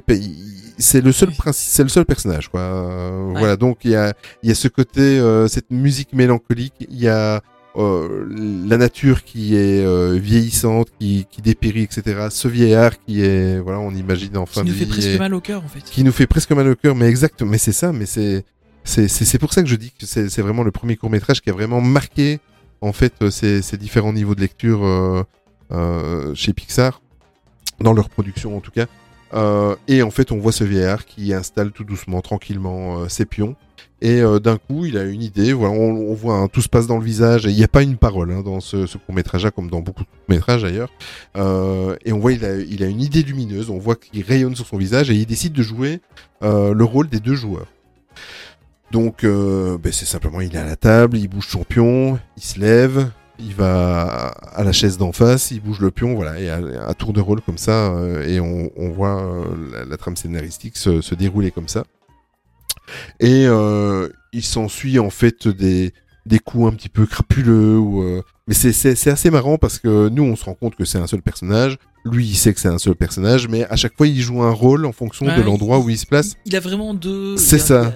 Il y, en a un qui a ses lunettes, l'autre pas, des choses comme ça. C'est C'est ça ça. qui est super drôle en fait. C'est ça, exactement. Et euh, en fait, voilà, tous ces petits coups crapuleux des deux côtés, hein, des deux rôles qu'ils jouent, ils font des petits coups crapuleux, etc., un petit peu de triche, etc. Et alors, à un moment, le, le, vieillard simule, fait croire à son autre euh, virtuel euh, imaginaire, il simule une crise cardiaque, en fait, parce qu'il est en train de perdre la partie.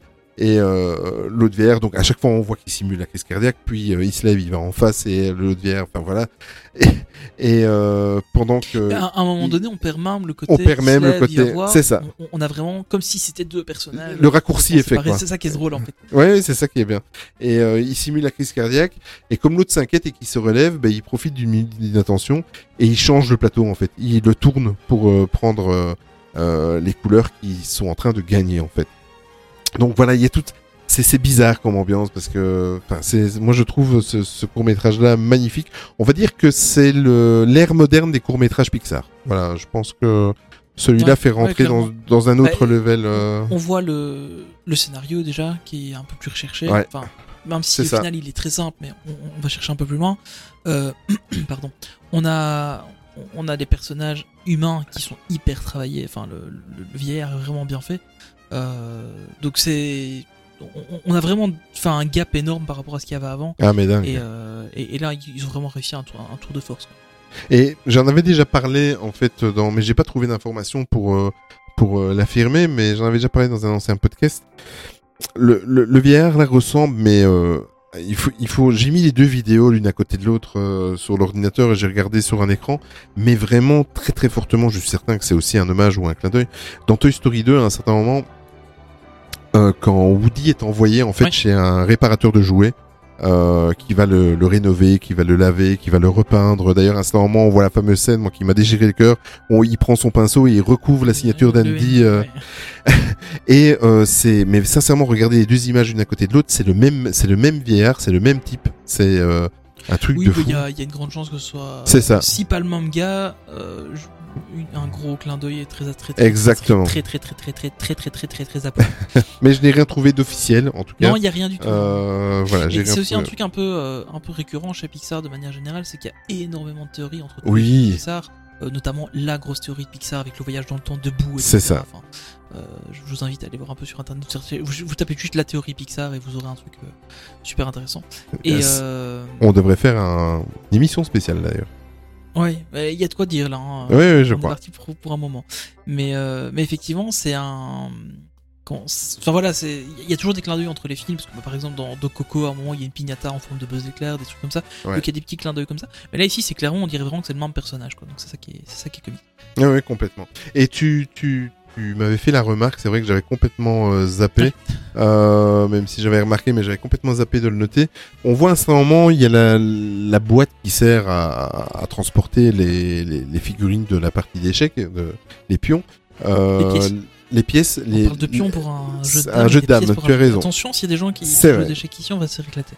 Il va peut-être avoir un, comment des, est-ce que je vais dire, peut-être des podcasts spéciaux échecs qui vont euh, nous, nous taper sur les doigts. Euh, une communauté assez importante de Je suis 12 certain que ça doit euh, exister. probablement. Bah, mec, t'es méchant. Non, je, dis ça mais j'aime bien les échecs. Je suis pas un grand joueur mais Oui, moi les aussi. aussi. Mais cette boîte, en fait, elle est sur le rebord de, de la table, comme tous les joueurs d'échecs font. Et il y a une petite marque, en fait, euh, donc, euh, toujours dans les petits clins d'œil et les, les petits détails Pixar. La marque, en fait, de, de, de, de ces, euh, de ces figurines d'échecs, en fait, euh, porte le nom de Pixar's Short. Donc, euh, les, les, les, les cours, euh, les cours Pixar, on va dire, si on le, le traduit, euh, euh, comment, littéralement, donc cours dans le sens court métrage, quoi. Ouais. Et Mais c'est- vraiment très subtil et, et c'est vrai que c'est le genre de détail, en fait, Pixar, c'est toujours la même chose. hein. C'est le genre de détail, soit vous n'y prenez pas attention et vous ne. Même si vous les connaissez, vous ne faites pas attention aux références, ou soit vous le voyez et vous ne voyez plus que ça. voilà. En fait, c'est vraiment ça. Les, les, les Pixar en général, faut les voir deux fois. C'est vraiment, faut les regarder une fois pour avoir l'histoire de base, et puis après, faut les regarder une deuxième fois pour rega- regarder tout ce qui est au second Mm, plan, enfin, ou à l'arrière-plan, ou au premier ça, ouais. plan, qui est pas sur le plan principal où se passe l'action, parce qu'il y a tellement de détails dans tous les sens qu'il faut les voir. C'est ça qui est chouette. Mm. Donc euh, voilà, on arrive tout doucement à la fin, évidemment disponible aussi sur, euh, sur Disney+. Euh, vous l'aurez compris, c'est pas pour rien si pour cet épisode-ci on a pris deux décennies, parce qu'en fait les années 80, ben, vous avez vu, il y a cinq courts-métrages. Les années 90, il y en a qu'un seul, donc je me voyais mal faire un épisode sur un seul court-métrage. Ça aurait été un épisode beaucoup plus court. beaucoup beaucoup plus court, oui, ça nous aurait changé. Oui, c'est vrai que le précédent épisode était peut-être un petit peu plus long que les autres. Oui, c'est vrai. Pourtant, Ouais, on a bon. couru, hein. Oui, c'est Ce vrai. Mais on a passé un super moment. exactement, exactement. Donc moi je vous invite, si euh, tous ces détails-là et que vous n'avez pas encore vu les courts-métrages et tout ça, allez les voir, sincèrement, vous en avez pour une demi-heure à tout casser. Euh, si vous voulez regarder ces six courts-métrages, il y en a même pas pour une demi-heure, il y en a pour 20 minutes. Euh, voilà, on vous laisse découvrir. N'hésitez pas à nous faire vos remarques sur n'importe quel réseau social où on est présent euh, pour venir discuter, etc., etc. On a peut-être des bêtises, on a peut-être oublié des choses, donc n'hésitez pas à, à, nous donner vos avis aussi en MP ou pas. Et on fera des petites rectifications si besoin. Euh, comme à chaque Pixar Story, euh, je vais citer évidemment mes sources et sur les, choses sur lesquelles j'ai travaillé pour pouvoir vous proposer un petit peu cette histoire des, studios Pixar. Donc euh, il y a évidemment, je vous en ai parlé au début de, cette partie, le site officiel qui est aux yeux de de tous. Et si vous voulez acheter justement le logiciel, c'est là qu'il faut passer. C'est le www.renderman.pixar.com. Euh, c'est juste, euh, pour finir, j'y ai été juste pour un petit peu mes sources et j'y ai passé une demi-journée. Voilà, Oui, on longtemps sur ce truc Oui. avec, avec tous les lits. c'est ça. Ça, ça donne envie de s'y mettre en fait, mais euh, faut du Ouais. temps. Il faut du temps. Euh, toujours euh, l'histoire de la création Pixar par Lextopia sur sa chaîne YouTube, donc euh, une magnifique vidéo qui retrace euh, l'épopée, l'histoire, l'historique de, des studios Pixar. L'écran fantastique, un hors-série Pixar magazine euh, sorti en 2019. Au niveau des bouquins, hommage au studio Pixar vers le génie et l'au-delà de Gersand Bolut et de Nicolas Theiss aux Inis Éditions, euh, pixarplanet.fr, on leur fait un gros coucou parce que justement le hasard a fait qu'ils nous ont contactés euh, via des réseaux sociaux, on, on a fait leur connaissance et euh, je leur fais un gros coucou. Pourquoi pixarplanet.fr Parce qu'avant ils avaient le site jumeau qui était euh, qui était, euh, j'ai même mal noté d'ailleurs sur mon sur oui. mon plan, qui est Pixar Planet. Je vais le changer en direct. Euh, mais le site a fusionné, les deux ont fusionné pour rester sur, euh, sur euh, pixarplanet.fr, euh, disneyplanet.fr. Disneyplanet.fr. Je vais y arriver. Euh, Alors, pour, pour info, on est en fin de journée, on, a, ça. on a tous les deux une grosse journée quand on enregistre ce podcast. Donc excusez-nous s'il y a eu des petits bal- balbutiements et des, des petits, euh, des petits bégaiements à certains moments. C'est ça, oui, mais c'est pas grave. Euh, alors, un pour ça autre que vous nous aimez bouquin. de toute façon. Oui, voilà. un, autre, bou- un autre bouquin très, très important aussi, Pixar, la grande galerie de l'animation de Matthew Reinhardt aux éditions Egin et Menin Éditions. Euh, le site officiel évidemment de Pixar.com. Euh, dans les coulisses de Toy Story, qui est euh, le bouquin, euh, j'avoue, c'est la troisième fois que je le lis. Euh, vous pouvez le trouver d'ailleurs dans le parc. Dans les coulisses de Toy Story, les secrets d'une trilogie culte. Euh, également au Egin et Menin Éditions. Euh, Chronique Disney qu'on salue, je, je leur rends hommage à chaque fois parce que c'est une vraie euh, encyclopédie. The Pixar Story, donc le fameux documentaire de Leslie Works, sorti en 2007, Ah, faut- qui est également sur euh, Disney+. Et le fameux bouquin, euh, je suis, j'ai replongé en fait dans, dans les années. C'est bien parce qu'avec ce bouquin-là, je peux aller vraiment cibler les années euh, Oui, c'est vrai que euh, tu que sais je parle. des trucs Ouais. intéressants, ouais. qui est le Royaume enchanté, donc de James B. Stewart, qui est Que j'ai un- toujours pas lu en fait. ah ouais, qui est un bouquin de 750 pages, mais sincèrement, vous allez, euh, si vous êtes passionné par euh, les coulisses de, de ce qui s'est s'est passé à l'époque euh, dans les coulisses Disney, sincèrement, ça va, euh, vous allez kiffer. Euh, J'ai assez parlé, je pense, Tony, je te laisse terminer le, le podcast. Euh, ben voilà, donc euh, maintenant que Olivier me laisse le crachoir, je vais donc vous reparler pendant une heure et demie, euh, moi-même. De Star je- Wars. De, Star. Wars. Donc, en fait, c'est un double épisode. Vous avez du Pixar et du Star Wars. Donc, au commencement, George Lucas. Donc, non, on va arrêter là. D'a- D'ailleurs, en parlant de George Lucas, je suis en train de lire la biographie de George Lucas que j'avais jamais lu. Et c'est juste une vie de George Lucas. Enfin, C'est George Lucas une vie, c'est super intéressant. Si jamais vous aimez le personnage, c'est un peu l'équivalent du Royaume Enchanté mais de George Lucas. Euh, voilà. C'est noté. C'est pour, c'est pour ça que je n'y pas encore le Royaume Enchanté parce que je, je suis sur celle de George Lucas juste avant. Euh, bref, trêve de bavardage, terminons ce podcast. euh, donc voilà, bah déjà merci à tous encore une fois de, de nous avoir écoutés. Euh, surtout merci pour vos retours parce que on a beaucoup de retours sur le podcast et ça fait super plaisir de plus en plus sur les réseaux sociaux, sur sur le Discord aussi. Il commence à y avoir une, une très belle communauté là-dessus. Euh, c'est vraiment euh, c'est vraiment super cool de, de votre Venez part. nous rejoindre sur Discord, il y a Ouais, de plus en plus de monde. Encore aujourd'hui, trois personnes sont arrivées. Ouais. Enfin, venez, venez, venez. Ouais, mainstreetactu. Euh, non, discord.mainstreetactu.com et vous avez un lien direct euh, vers, vers ça. Ou vous allez sur le site de Main Street Actu et puis vous aurez un lien aussi vers tous nos réseaux sociaux, vers enfin tout, tout ce qu'on fait, tout, tout est résumé là-bas. Euh, donc voilà, vous aurez, vous aurez tout sur ça. Euh, évidemment, bah, vous nous trouvez sur à peu près toutes les plateformes de podcast euh, où vous nous écoutez déjà. Et s'il y en a où vous voulez qu'on on apparaisse et qu'on n'existe pas, un petit message et puis on, on essaiera de trouver le moyen de se, de se mettre dessus. Euh, parce qu'on est comme ça, on, est, on essaie d'être partout. Alors sinon, bah, vous nous retrouvez évidemment sur les réseaux sociaux, euh, Facebook, Instagram, Twitter et YouTube. Euh, bah, le podcast c'est Actu. Euh, Olivier, on te retrouve sous le nom de Oli Disney MSA. Et puis moi c'est Tony PLT, Tony avec un petit H après le T. Voilà. Exactement. Et le générique de fin, en fait, je l'ai fait aussi euh, parce que j'avais envie de l'écouter, parce que tu m'avais euh, donné un petit peu l'idée dans le dernier podcast, mais on ne pouvait pas le mettre étant donné que c'était notre invité. Euh, évidemment, à chaque fois qu'on soit invité, c'est à lui l'honneur de, de nous euh, donner euh, sa musique de fin. Et aujourd'hui, je l'ai mis. Pourquoi? Parce que ça fait partie des courts métrages. C'est peut-être pas dans la bonne décennie, mais euh, c'est le, c'est un des courts métrages que je préfère et que j'adore et j'adore l'ambiance Ouais, ça. C'est le court métrage Lava.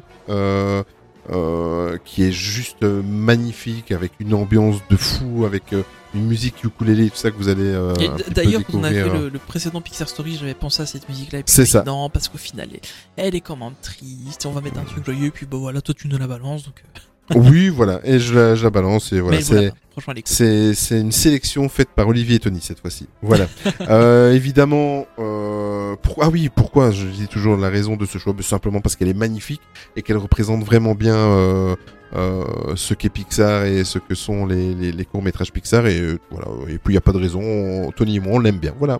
C'est tout. Et euh, ça va nous mettre un petit peu de soleil avant la, la saison froide qui arrive. Euh, n'oubliez pas que vous retrouvez évidemment cette musique. On va la rajouter sur la, la playlist que vous pouvez retrouver la playlist Spotify de ces génériques de fin. Et euh, grâce Et à voilà grâce à Marine sur Deezer évidemment. En plus aujourd'hui elle nous a envoyé un message. Elle l'a mise à jour. Donc euh, Deezer est mise à jour. Euh, bah écoute merci beaucoup Tony Bah, merci à toi, Olivier. Merci à tous. de Ben voilà. Encore une fois. Exactement, et on se retrouve dans 15 jours pour de nouvelles aventures, et cette fois-ci, ça sera avec un invité. Et euh, ben, pour terminer, comme d'habitude, surtout, n'oubliez jamais que le plus important, c'est de garder son âme d'enfant. Ciao, salut Tony, salut tout le monde.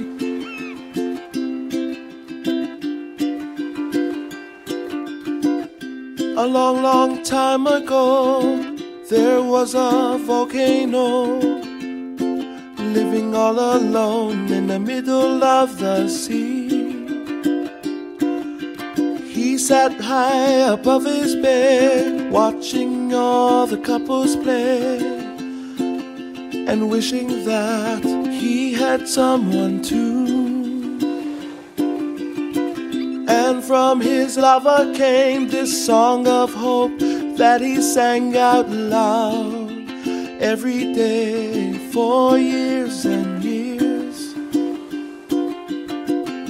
I have a dream I hope will come true. That you're here with me, and I'm here with you. I wish that the earth see the sky up above will send me someone to love.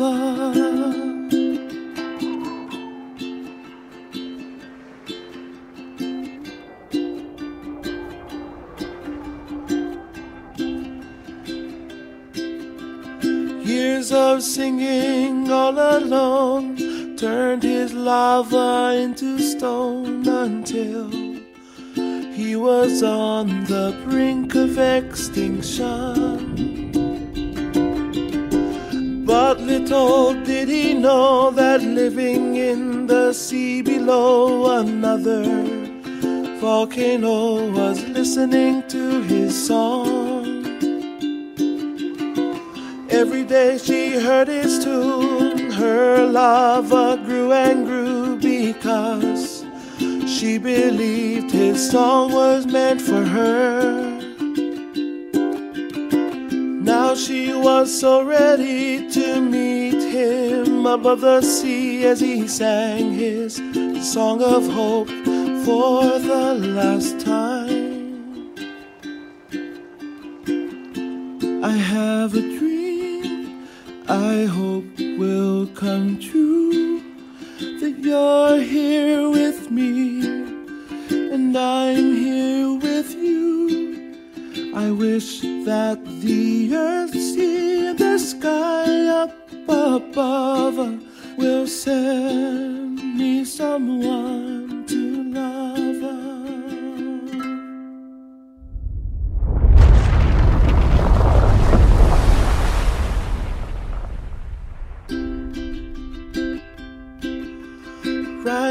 from the sea below stood a lovely volcano, looking all around, but she could not see him. He tried to sing to let her know that she was not there alone, but with no lava, his song was all gone. Filled the sea with his tears and watched his dreams disappear as she remembered what his song meant to her. I have a dream I hope will come true that you're here with me and I'm here with you. I wish that the earth, sea, and the sky up above will send me someone to love.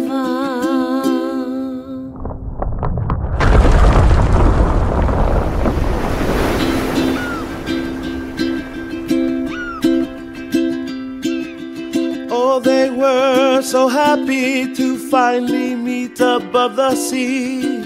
All together now, their lava grew and grew.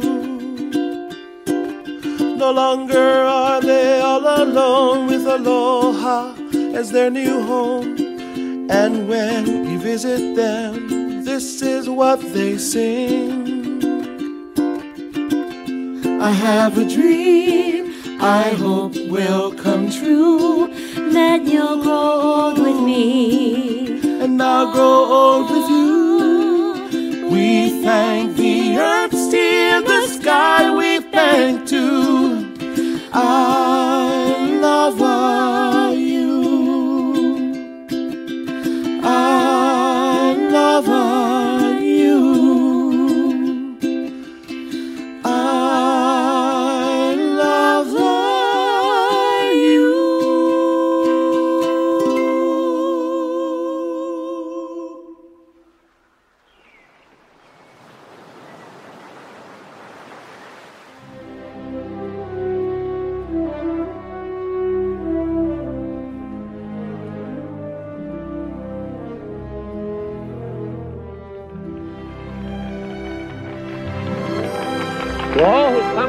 happy place, welcome.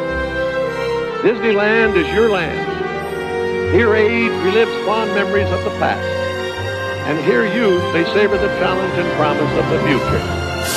Disneyland is dedicated to the ideals, the dreams, and the hard facts that have created America. With the hope that it will be a source of joy and inspiration to all the world. Thank you.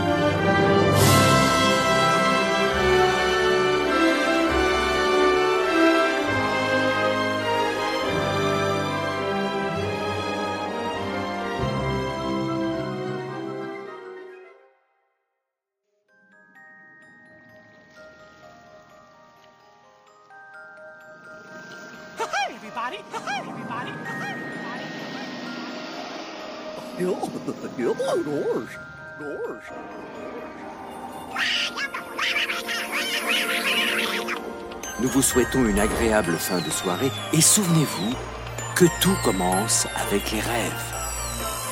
now it's time to say goodbye. See you real soon.